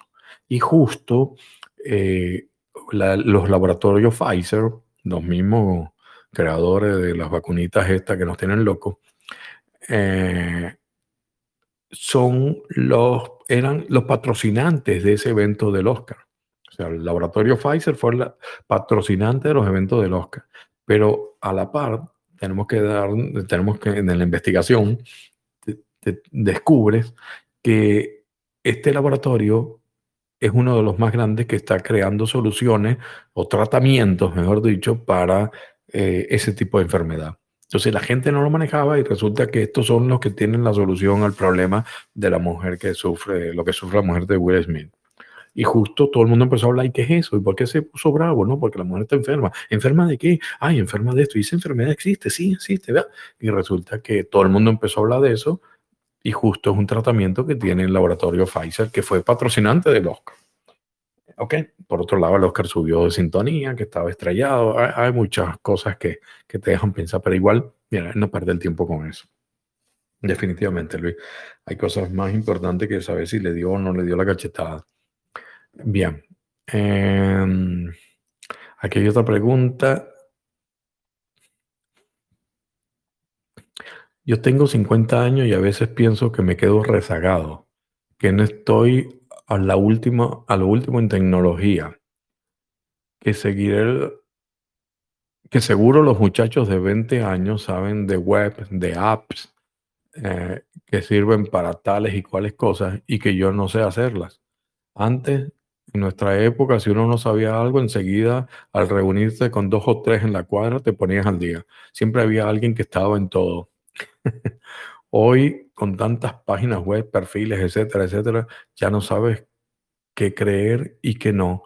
Llega el momento en que se te embotas y ruegas porque una llamada, una llamarada solar acabe con todo esto y funda a todos los servidores del planeta y volvamos todos a la Edad Media. ¡Wow! Bueno, espero que esa llamarada no llegue por aquí. Yo te diría, amigo, que, bueno, la, edad no tiene que ver que estés al día o no en tecnología, ¿ok? Pues tu preposición, tu, tu, tu, voluntad de, de, ponerte al día o no. Yo, yo paso medio cupón también y te digo que, wow, pues, estoy, estoy eh, en un buen nivel en tecnología. Yo te sé hacer páginas web y te sé hacer una cantidad de cosas y hoy en día ya, bueno, ya está sistemas que yo tengo un sistema ¿verdad? que compré que, que arma la página web en forma visual. Ya no tengo que saber código como hace años, pero mm, eh, e-, esto es clave, hay que estar al tanto, si quieres estar al tanto de lo que está pasando, tienes que estar al tanto en la tecnología y te adelantando. Cuando nosotros nacimos, que íbamos a pensar que íbamos a tener un teléfono en la mano. Era insólito, un teléfono celular. Imagínate, en la época el teléfono celular de mi época eran los dos vasitos ahí con un hilo, que era lo más lejos que podías hablarle con alguien ahí sin, sin, sin usar el teléfono. O, mejor, o la mejor llamada. hoy en día los padres lo tienen fácil. Los hijos van al parque y lo llaman por el teléfono celular. ¿Aló? ¿Cuándo viene? ¿Cómo estás? Simple. O detectan por dónde están porque lo ven en un app que le dicen dónde está el hijo. En mi época no, de la ventana de mi casa el, celular era mi mamá que pegaba el grito al parque. Daniel, te vienes ya. Y había que correr, porque si no te, te cuento. Eh, eh, pero tienes que entender algo, la tecnología va muy rápido. El otro día vi un estudio que decía que más del, no sé cuánto, 70, 80% de los niños que están ahorita en, en, edad preescolar y empezando secundaria, van a trabajar en trabajos, en profesiones que ni siquiera existen hoy. Imagínate eso, más del 70, 80%, no me recuerdo la estadística exactamente, de los muchachos que están estudiando ahorita van a dedicarse y van a trabajar en posiciones, en profesiones que no existen hoy. Con eso se está diciendo cómo va de rápido la tecnología. ¿okay? Entonces, la gente que dice, ay, me quedé sin trabajo, Daniel, que porque no me vacuné me votaron. Bueno, pero piensa algo, cada día están naciendo nuevas profesiones. No era como en nuestra época, que te dedicabas a esto, a esto, a esto, si no terminabas de vendiendo en una comida rápida, ¿no? tienes alternativas y es ponerte al día. Cuando nació Daniel hace veintitantos años, yo le yo le di mi computadora vieja y le puse el mouse y él no tenía ni un año, un año y algo. Y le ponía ya sus programitas para que hiciera clic y le tenía que poner el ratón bien lento para que fuera la, la mira Daniel, lleva las flechitas aquí, haz clic, porque yo sabía que ese era el futuro que él iba a tener y yo tenía que, que, meterlo. Entonces tú lo veías ahí, después apareció los teléfonos táctiles y es una generación nueva, donde tú ves que pasas páginas, subes páginas, haces clic y wow, y, escriben con un solo dedo más rápido que nosotros, porque esas generaciones ya están en, la, en, esa, en esa mentalidad táctil, ¿no? De los celulares con pantalla. Pero es ponernos, es ponernos y dedicarnos un tiempo y, no nos quedamos afuera de todo eso. Y la solución no es una llamada que acabe con todos los servidores, los servidores del planeta, porque ya la vida virtual, la vida que tenga que ver todo lo que es la computadora es, presente y futuro. Eso no lo vamos a evitar. Entonces, lo, lo, decía en una conferencia que está por ahí del, del, del 5G, que no íbamos a evitarlo y, teníamos que verle también la parte buena de la tecnología. El, el 5G te permite que, que, robot, un doctor en, un en una esquina del mundo, opera a alguien en otro lugar del mundo, en el otro extremo del mundo, a través de un, opera, de un, de un robot. Y entonces el, el, el, médico va moviendo las manos y va cortando y va cosiendo y va haciendo y el robot lo va haciendo a, distancia y en tiempo real. O sea, imagínate hasta allá va la tecnología y eso ya se están haciendo las pruebas y es el futuro. Los carros solos manejándose y todo eso, no lo vamos a evitar porque es ponernos y sacarle provecho a ver qué, qué, logramos para un bien para la humanidad. Las redes sociales sabemos que son un desastre, nos vigilan y, y todo lo malo que puede servir nos, y nos inyectan cantidad de información negativa. Yo utilizo las redes sociales para transmitir mi mensaje. Entonces le estoy sacando provecho. Me, me, bloquea YouTube, me bloquea Facebook y todo, pero, pero yo sigo ahí en, mi plan. Yo no entro en la página de nadie, yo no entro en el muro de nadie, yo no opino en, en ningún lado, solamente en mi muro. Ahí está mi página. Yo opino esto y esto. El que quiera se queda, el que quiera no quiera se va. El que le gustó bien, el que no le gustó, ok. No hay problema pero yo no voy a, a, las páginas de los demás a decirle lo contrario, pero sí utilizo las redes sociales para transmitir un mensaje y ayudar a muchas personas. Simple. Entonces no tenemos que ser enemigos de la tecnología, amigo Luis. Más bien tenemos que ver cómo le sacamos provecho. A ver si hay alguien en vivo que quiera levantar la mano para alguna pregunta, duda. Aquí tengo todavía varias de las que me han mandado. Ok, María Centeno quiere intervenir nuevamente. Te abrí el micrófono, María. Cuéntame. Sí, Daniel, eh, tengo una pregunta. Eh, ¿Tú has escuchado algo sobre el sistema de CAP? K-A-P, que es como eh, la activación del Kundalini. Te pregunto. K-A? P. T de, T, T de tomate. No, P de papá. Ah, P de papá. CAP. CAP. Eso es como, como, el político que teníamos en Venezuela, pero con K. Mira, este, no. No, bueno, te pregunto porque el fin de semana me fui a una de esas activaciones, entonces te comparto un poquito la experiencia para que, bueno, después cuando tengas tiempo, si quieres, la, la miras y me, me, dices tu opinión. Em, eh, básicamente es que te tocan ciertas partes de, de, los meridianos o de los chakras.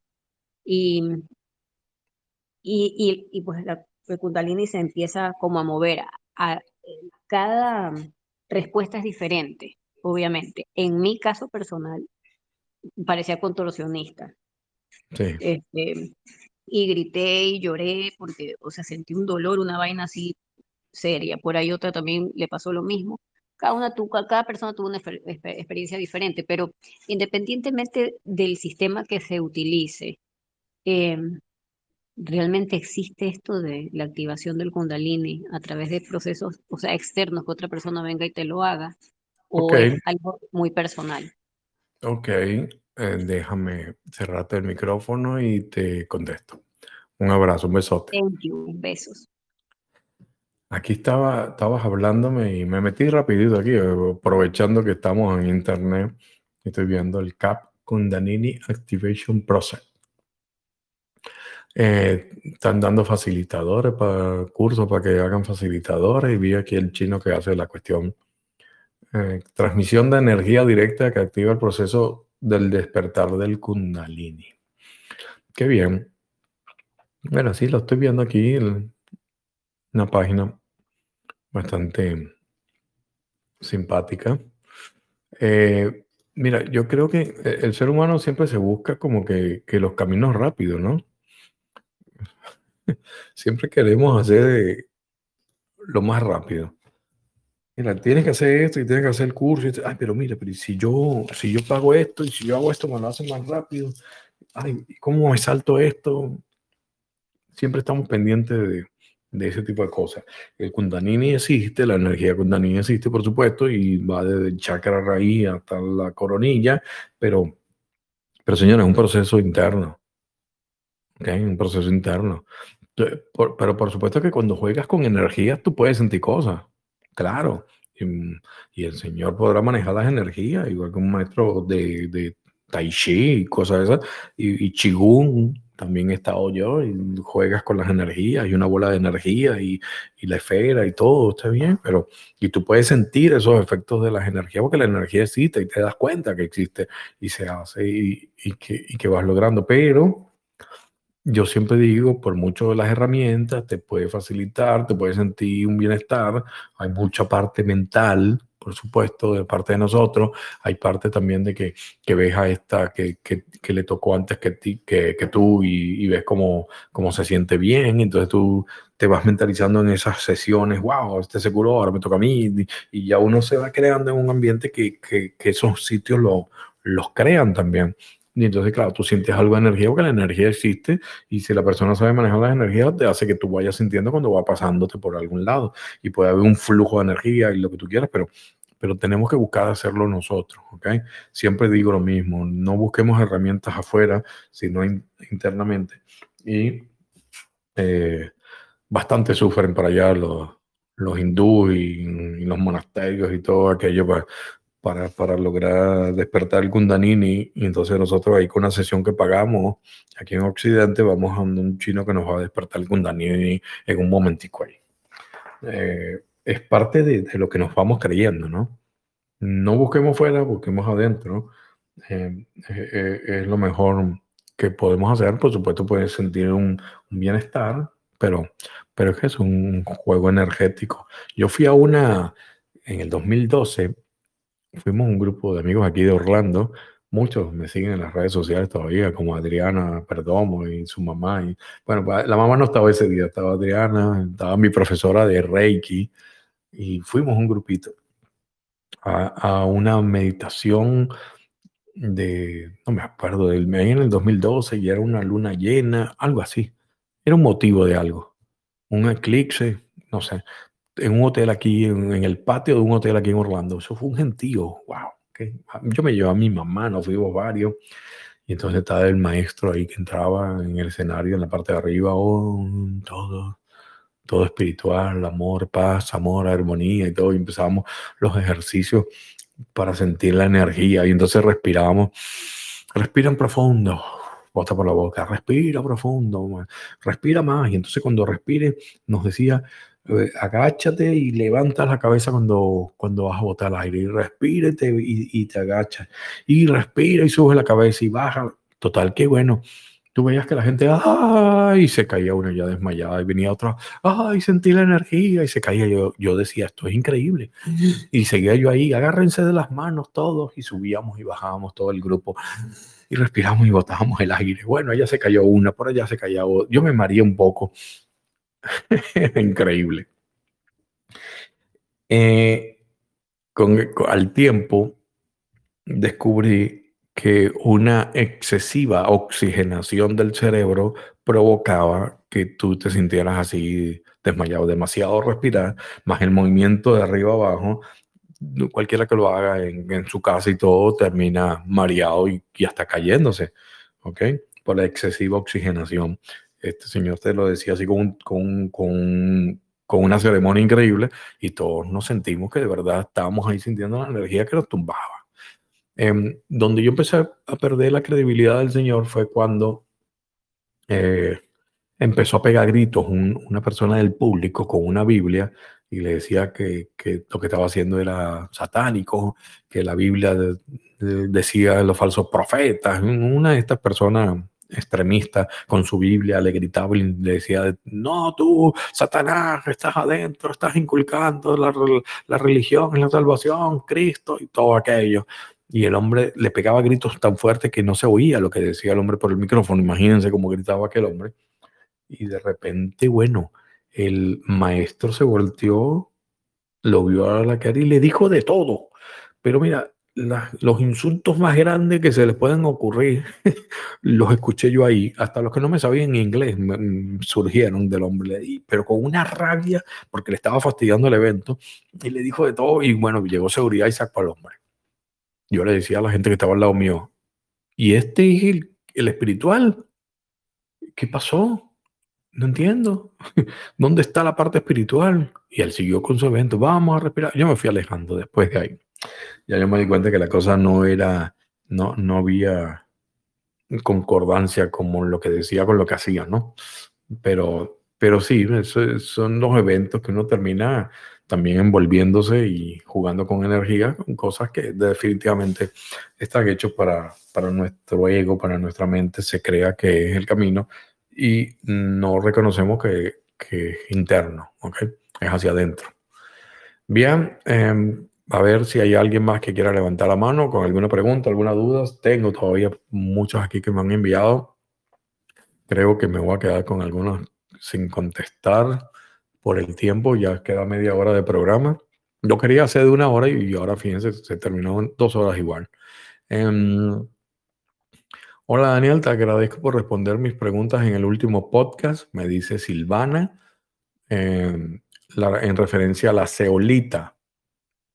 Mm, no era para usarla por las vacunas, aunque se la recomiendan a los vacunados, sino por los metales que percibimos a través de la alimentación, el agua y otras vacunas recibidas en la infancia, además de que supuestamente tiene otros beneficios sobre la salud.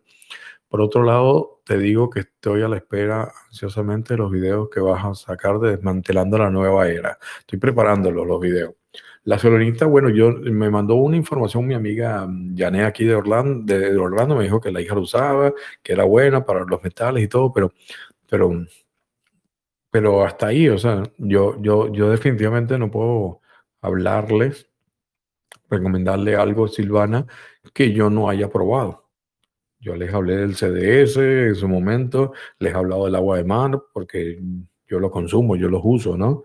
Y les expliqué cómo me ha ayudado y ese tipo de cosas, pero en algo que, que no he usado, bueno, simplemente es lo que hay, la información por ahí y, ya, pero yo creo que, que, un poco la experiencia de cada quien con referencia a, eso. Eh, esta información sobre el reseteo económico, ok. Claudia me había mandado un, mensaje también en la semana, me decía, Daniel, buenas noches, recibo un abrazo por fin. Eh, gustaría que analizaras esta información, es verdad, sobre el reseteo económico y todo lo que este señor comenta. Mil gracias, Daniel. Ok, es un señor que habla de, creo que dice aquí, sueldo, ajá, un sueldo base universal, el cambio de las vacunas, control de la vacuna. Oh, ok, un poco ahí de, habla de la agenda famosa 2030, donde nos dicen que vamos a depender del Estado, ¿no? Tanto en alimentación como, como sueldo, nos van a dar un sueldo, no vamos a ser dueños de nada, y todo eso que está corriendo por las redes sociales. Vacunación forzada, ah, adoctrinamiento, destrucción de la familia, vigilancia por las redes de inteligencia, eh, trabajo comunitario, bueno, todo eso. Mm, esa es la famosa Agenda 2030 del Foro Económico Mundial que se habla. miren, señores, ellos podrán tener todos los planes que quieran, pero no lo van a poder lograr si nosotros no dejamos. Y hemos estado haciendo bastante ruido. La población está más despierta de hace unos cuantos años. Así que podrán tener sus agendas, sus guías, todo, pero cuando se hace público y se va regando, ya van a tener que ir cambiando planes, ¿ok? Eso de, del, reseteo es un, un, término que se usaba, por decir algo, del lado de los buenos. El reseteo económico era volver al sistema del patrón oro, que el dinero estuviera soportado o amparado por el oro, que era como era hace años y después empezó por la deuda. Eso lo explico en el, en la conferencia que dura como tres horas ahí en YouTube, El secreto oculto detrás de la pandemia. Ahí pueden entender más la parte económica, pero eh, el reseteo era eso, volver al sistema económico, eh, el dinero amparado en el oro. Pero estas personas, las que nos controlan, agarraron ese término, el reseteo económico, el reseteo, y lo están utilizando para un plan del Foro Económico Mundial, que simplemente la traducción y el resumen es que es lo mismo que vengo hablando desde el año 2010, que es el nuevo orden mundial. Eh, eso es más la idea. Eh, el cuento de Gesara, Nesara, todo eso es parte de lo mismo para hacernos creer que, que nos van a dar una renta fija y vamos a vivir en paz, amor y todo aquel cuento. ¿Ok? Eso lo vamos a lograr, pero no por ellos, porque ellos nunca lo van a permitir. Lo tenemos que lograr por nosotros. Mm, aquí hay otro mensaje. Me dice Emilia Tere Martínez. Esto fue por Facebook que me lo mandó. Hola Daniel, no he tenido oportunidad de escuchar tu programa en directo, solo lo escucho grabado. Me encanta, gracias por escucharlo, Emilia. Fíjate que no sé, es que a veces la gente me escribe con, con letras, el que me ponen el Q, es como se escribe ahora los jóvenes, y me pierdo. Fíjate que no sé qué atora en mi entorno y que no puede ser constante un negocio que estoy emprendiendo. No se me da. Jejeje. Bueno, se está riendo por lo menos. Sin embargo, cuando hago eventos altruistas, se me dan perfecto. Lo siento por mi esposo, que no hay bolsillo que aguante todo esto, pero me hace sentir bien hacerlo. Ok. Una pregunta es, ¿cuál es tu opinión sobre el libro de Alan Kartek, el libro de los espíritus? Creo que hasta hay una película por ahí. Ok, Emilia, estoy respondiendo tu pregunta. En referencia al comentario que me hace que estás haciendo un emprendimiento y, y que no se te da el negocio, pero cuando lo haces en forma gratuita, ¿no? Altruista, entonces todo se te da. Eh, esto es, eso es un efecto mental, ¿ok? Eso es algo que nos han inculcado, sobre todo, no me has dicho, pero me imagino que es algún, algo que estés haciendo con, con algún tratamiento espiritual o una terapia o algo.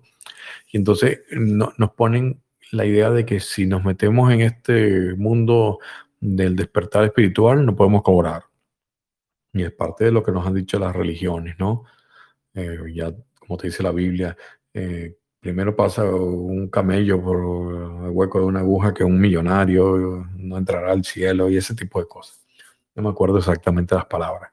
Y entonces lo tenemos metido en la cabeza y no lo creemos que, que es así. Entonces inconscientemente tú estás emprendiendo tu trabajo inconscientemente tú tienes esa información de que cuando lo haces en forma gratuita sí funciona.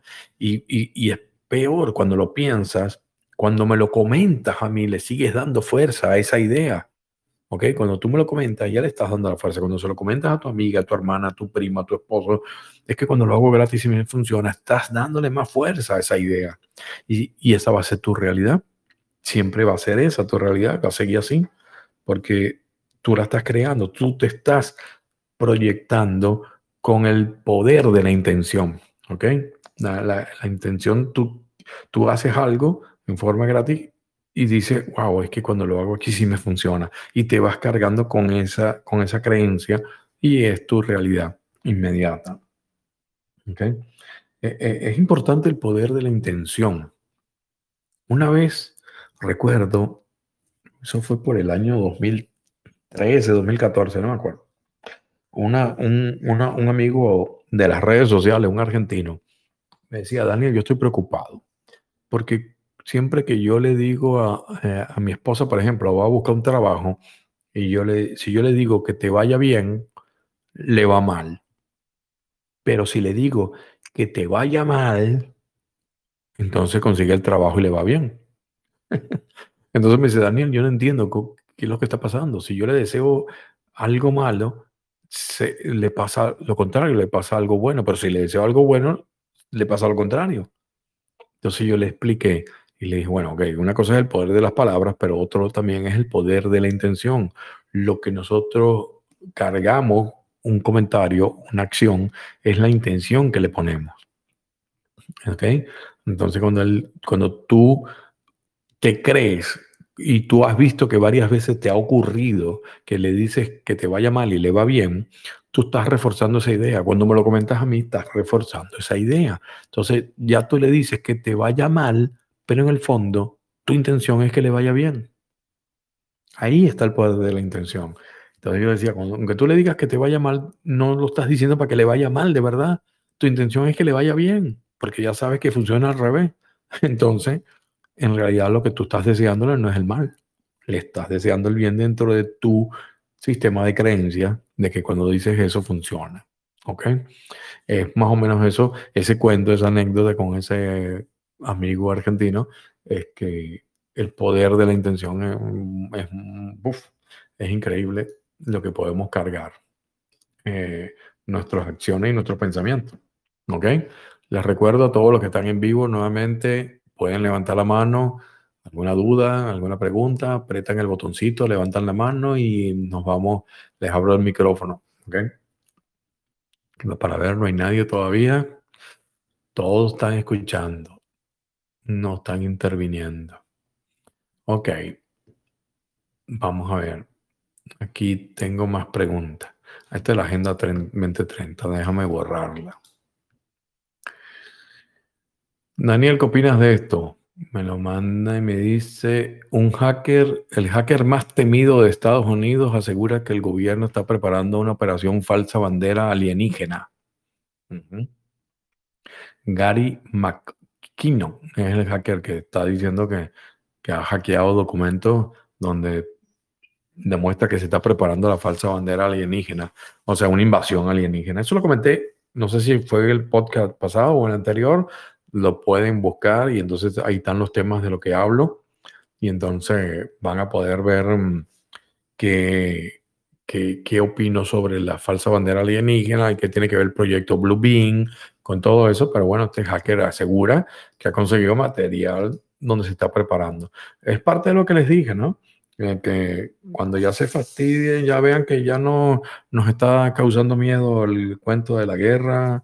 Bueno, no es cuento, es verdad, pero bueno, las noticias de la guerra, porque ya vieron que lo del virus ya no nos da miedo, entonces bueno, vendrá el famoso, la famosa invasión alienígena que comentaba Ernest Bornman, ya, ya, se me fue el apellido, eh, cuando trabajaba en la NASA. Yo lo comenté todo hace dos programas.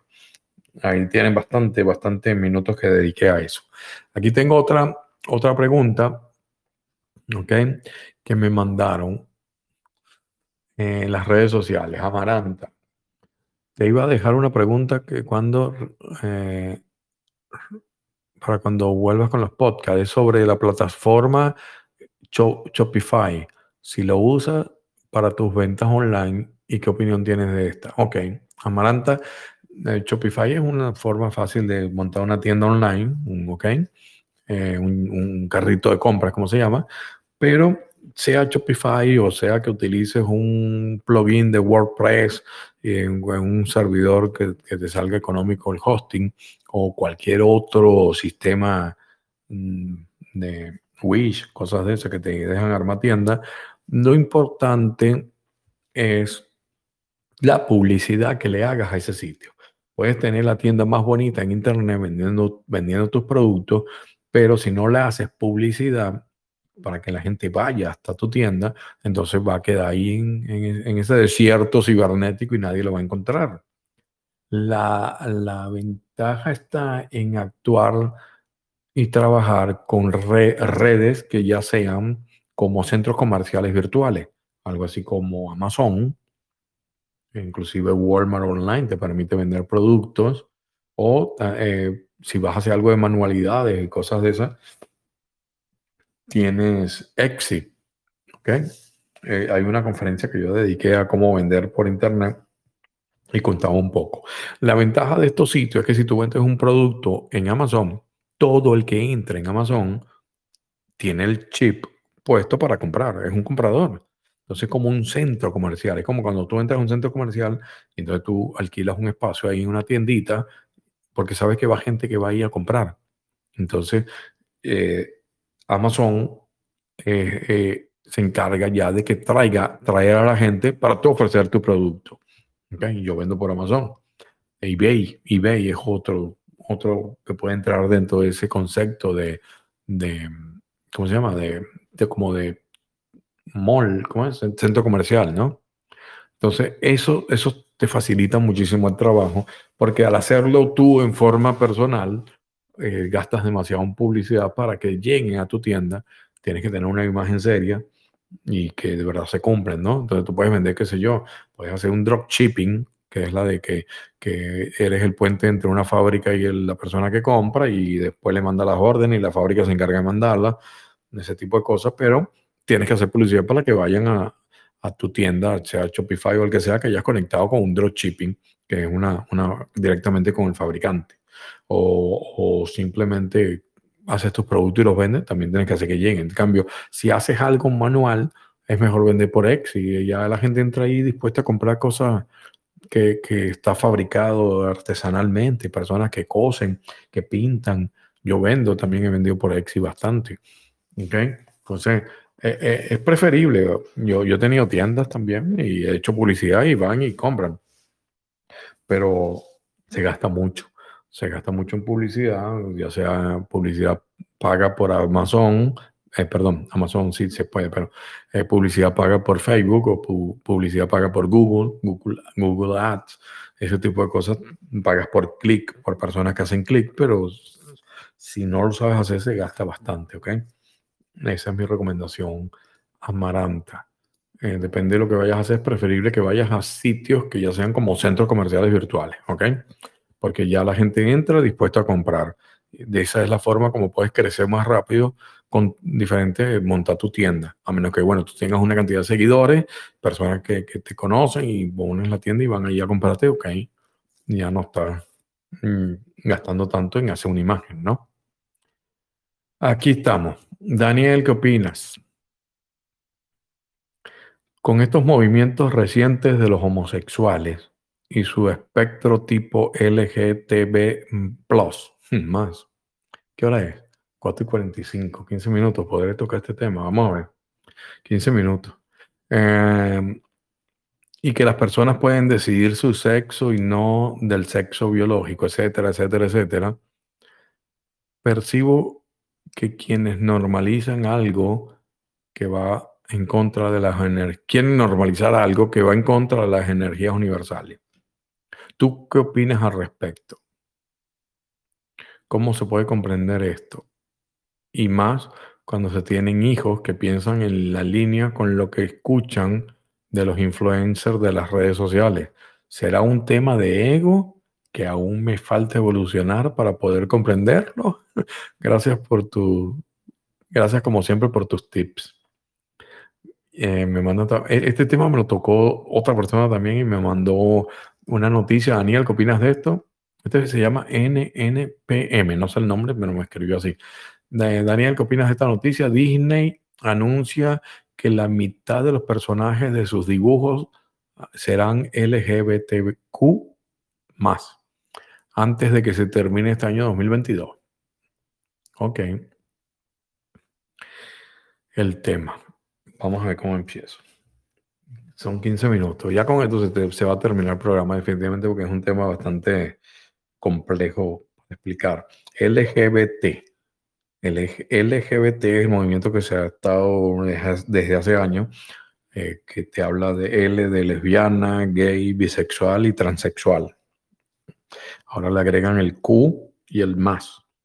El Q en inglés es algo así como, no me acuerdo la palabra, care, care, eh, que, que, no se ha definido todavía la persona ni si es masculino o femenino.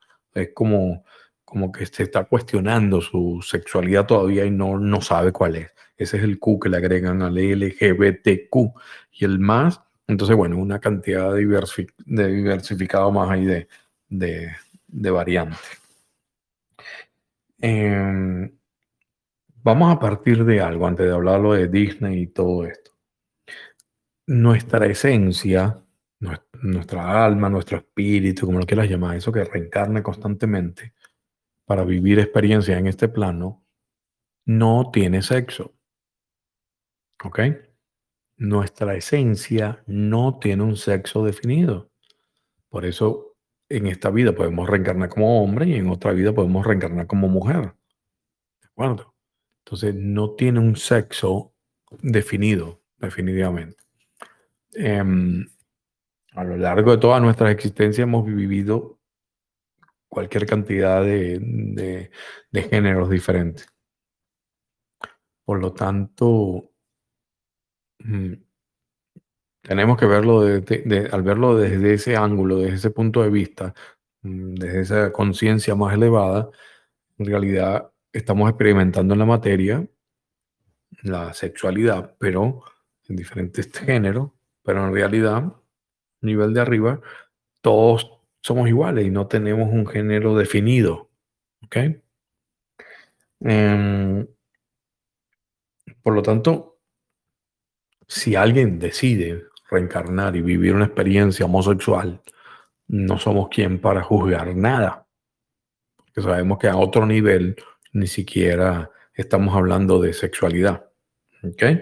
Entonces, podemos hablar de que hay muchas personas que han decidido experimentar su lado femenino y un hombre y entonces se hace, se siente mujer y lo contrario. También. No, no, no le veo mayor complicación a eso. Mm, es posible que decidió inclusive ese hombre y, vivir con una experiencia como mujer como para sentir el desprecio de la sociedad, porque de alguna forma algún evento karmático él despreció a alguien.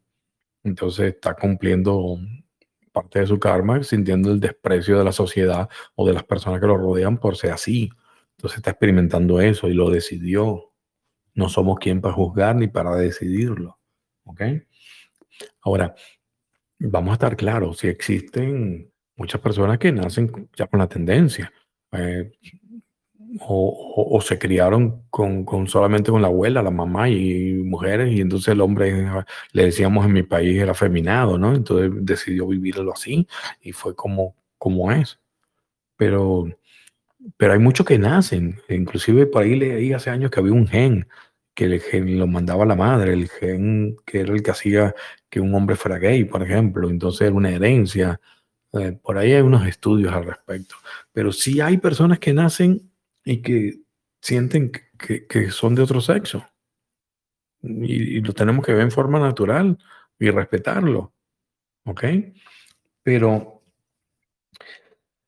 el punto en cuestión está cuando los medios de comunicación las películas, los canales de televisión, inclusive hasta los influencers, como me dice la persona que me escribió, em, tratan de inculcar esa cultura a nuestros niños que tienen una mente moldeable, inclusive los jóvenes en las primeras partes de la, de la pubertad, eh, tienen unas mentes moldeables, definitivamente.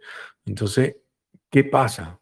¿Qué pasa cuando en realidad no tenía la tendencia y por libre albedrío se deja llevar influenciado por lo que ve en las películas, por lo que ve en una serie de televisión, por lo que ve con los influencers, lo que ve que le dicen los amigos que es algo natural, que se besen dos hombres, que se besen dos mujeres, y empiezan a ver ese tipo de, información más seguido y terminan como que por modas, por moda, llevándose hacia esa tendencia cuando en realidad no era algo que tenían que experimentar ni era algo que tenían en forma natural, ¿ok?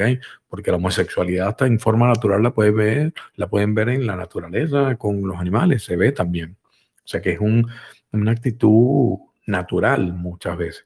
La iglesia, los cristianos y todo hacen un escándalo. De hecho, uno de los videos que me mandó alguien para que lo viera, a ver qué opinaba, era un cristiano que hablaba peste de Disney por, el movimiento LGBT. Y, y, no sé, los mismos cristianos también hablaban peste de los libros de Harry Potter, que era la hechicería y la brujería que estaban inculcando a nuestros niños. Y yo creo que ellos también tienen que ver un poco que tanto manipulan a la población, a la sociedad, por, por siglos también con, con, sus creencias, ¿no? Antes de juzgando. Por lo menos la gente, la que escribió Harry Potter, logró que los niños volvieran a, a, leer libros, que eso se había olvidado, ¿no? Y bueno, habría que ver un poco y reflexionar sobre brujería, hechicería y la magia. Yo creo en la magia. No creo, no o sea, la brujería existe, pero no, es que la comparta. No, lo opiné en uno de los podcasts pasados también. Pueden buscarlo, por ahí lo buscan en los temas. Entonces, Disney habla de que está, em, ¿cómo se llama?, comprometido con la diversidad y la inclusión.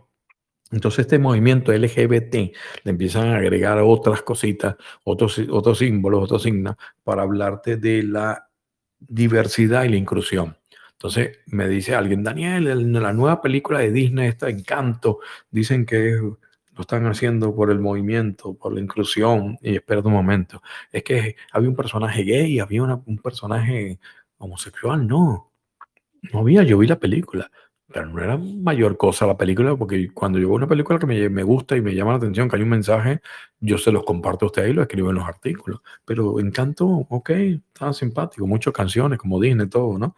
Pero eh, no había ningún personaje de eso. Entonces, claro, lo meten dentro de este grupo LGBTQ, porque hablan de la inclusión. Entonces, ¿la inclusión de qué? La inclusión de todos estos sectores que están apartados de la sociedad, que de alguna forma están discriminados. Entonces en ese grupo empiezan a meterte los afroamericanos y Disney dice que lo apoyó con las películas Alma, Soul. Eh, otro te dicen también Encanto porque incluyó a la cultura latina, entonces está dentro de este grupo. Y ahí van disfrazando la cuestión a la larga es como que, que te digan, estoy comprometido con esto, dice Disney, pero eh, también te meten, sobre todo en, en, el canal Disney, muchos mensajes LGBT para deformar la mentalidad de nuestros niños. ¿Por qué? Porque es muy simple, en una sociedad donde, donde empiece a a, pre, a, dominarse más, a, verse más común la homosexualidad, entonces va a ser una sociedad donde no vamos a tener por procreación, no va a haber, no, van a nacer nuevos niños. Y eso es parte de lo que la élite quiere, el control de la sociedad, el control de la cantidad de habitantes en el planeta. Si ellos logran que más personas entren dentro del grupo y lo adoctrinen dentro de la mentalidad homosexual, entonces entre hombres, entre mujeres, no va a haber forma de, que, de, nacer nuevos niños. Y eso es parte de lo que se quiere, de las agendas, ¿no? De lograr adoctrinar de tal forma que, que, que, que la mayoría termine por, por, no tener relaciones y no vamos a tener nuevas generaciones o, o vamos a ir reduciendo las generaciones. Ese es parte del plan y por eso esta es la agenda. Eh, lo tenemos que entender de esa forma. Sobre todo Disney Channel, en las películas no tanto, porque ya es más delicado a la familia, pero un Disney Channel es algo que los padres se lo ponen a los niños ahí en el cable, en el satélite, y lo dejan viendo, y de repente los personajes de la película van y se besan dos hombres y se besan dos mujeres. De, ay, entonces lo ven natural, lo ven normal. Pero yo te diría, ay, qué horror, dice la gente y los cristianos y el alboroto. Yo te diría que la base está en la familia. Y es ahí donde tenemos que decir, o sea, ¿quién está educando a tu hijo? La televisión que tienes ahí prendida y la dejas que vea lo que quiera, el celular que le diste con internet para que vea todos los youtubers y todos los influencers que le están mandando unos mensajes que contrarios a tus creencias. Entonces ahí es donde tú tienes que pensar si de verdad en tu casa tú estás haciendo del papel bien de, educarlos y de guiarlos con este tema. Yo recuerdo cuando yo era niño, una profesora bastante eh, alterada para la época, cuarto grado, eh, decían que era comunista, decían los padres, porque tenía unos pensamientos increíbles, eh, revolucionarios. Y ella nos decía, y yo me recuerdo, imagínate, yo tenía como siete años, una cosa así, dejen de ver ¿cómo se llaman los cartoons estos de Popeye y, Bruto? Porque eso influye, e incluye, ¿cómo se llama? Eso, eso lo, les inculca la violencia desde niños, porque Popeye todo lo resuelve a golpes. Entonces dejen de ver esos cartoons que lo que hacen es lavar el cerebro a todos ustedes para que sean violentos. Un tema curioso. Otro decía, dejen de ver el conejo de la suerte, Mod Bunny, porque constantemente le está mandando mensajes de homosexualidad. Si tú ves Bob Bunny, las películas viejas de Bob Bunny, las nuevas y todo, Bob Bunny se disfraza de mujer más de una vez. Y tú lo ves disfrazado de mujer, disfrazado de vieja, se viste y, y hasta agarra a, a, Elmer Gruñón y lo ves en la boca. Entonces, nosotros de niños no, no, no, no teníamos mayor cosa. Y no toda esa generación que vimos y nos criamos con con Bob Bunny, eh, con el conejo de la suerte, mm, no, no terminamos siendo homosexuales por, por estar viendo eso. Nuestra, cría, nuestra crianza, nuestra, educación de los padres que era más fuerte que lo que podíamos estar viendo. Yo lo veía como algo simpático, cómico. Ahí el conejo de la suerte se disfrazó de mujer y lo besó. En fin, tantas películas hemos visto que el hombre se disfraza de mujer, aquella de, de Dustin Hoffman con Tuxi, que se disfrazó para poder salvar un trabajo, o aquella de, ¿cómo se llamaba? La de mm, Robin Williams, que no me acuerdo el nombre, que ella que hacía de una mujer que cuidaba a los niños y era para poder estar con sus hijos que sabían, no los podía ver en el divorcio. Y entonces él se disfrazaba de mujer como la cuidadora de sus hijos, eh, pero tenía un motivo, pero en el fondo ninguno de las dos películas que les comento y, la, y otras perdían su identidad eh, de hombre, ¿no? Porque todavía, por ejemplo, Dustin Hoffman en Toxic todavía que se enamoraba de, mujeres, ¿no? Pero, pero, pero ¿qué les digo? Es la base, la familia, es lo más importante. Si, si las bases de la familia son sólidas, nuestra juventud, nuestra juventud, nuestros jóvenes, nuestros hijos no van a estar expuestos a este tipo de, de influencia de los medios de comunicación. Pero si dejamos que sean las películas, los medios de comunicación, los canales de televisión que eduquen, los influencers que eduquen a nuestros hijos, ahí sí, porque entonces estamos dejando un vacío que lo pueden llenar ellos y le inculquen lo que quieren. Y la agenda definitivamente es homosexualizar a la población para bajar el, el, número de habitantes. Esa es una de las metas que siempre tienen ellos, ¿ok? Entonces, yo veía por ahí que, qué sé yo, hay, hay movimientos que hablan que si eh, en el Rey León, el, el, cochinito este, ¿cómo se llama? El puerco, el, el puerco salvaje, el jabalí con el otro que, que, eran pareja. Entonces tú ves movimientos de que, que, que Disney diga que verdad que ti, Timon y, Pumba eran que se llamaba, aquellos de Hakuna Matata, que, que salían, decían que digan que de verdad son gay y que lo reconozca, eh, o si no, Plaza Sésamo, un movimiento grandísimo para que Beto y Enrique, aquellos dos personajes, aquel de cabeza de amarilla, y Beto y Enrique, de Plaza Sésamo, de Plaza Sésamo reconozcan que, que son gay porque duermen en el mismo cuarto y están juntos siempre. Entonces, la gente a veces no tiene nada que hacer, no tiene nada que pensar, eh, definitivamente. Así que vamos a estar pendientes, sí, pero yo creo que, que más que criticar a Disney lo que va a hacer apoyando este movimiento, o, ahí tenemos gente como el gobernador de la Florida, que firmó una ley donde no podían inculcarle ninguna educación a los niños de este tipo de diferencia de género y nada de esto. Firmó la ley el gobernador de la Florida hasta los tercer grado, algo hasta no sé cuántos años, 13 años, no me acuerdo, desde, lo pequeño. Y todo el mundo le cayó encima, no, que la libertad, que... No, él dijo, de eso lo deciden los padres y no son los educadores los que van a venir a darle esas lecciones a los niños que lo decían los padres, lo firmó la ley y no lo pueden hacer aquí en la Florida. Entonces, bueno, tenemos siempre algún apoyo de algún tipo político de, que, que, está más claro en, el mundo. Señoras y señores, llegamos al final del podcast de hoy.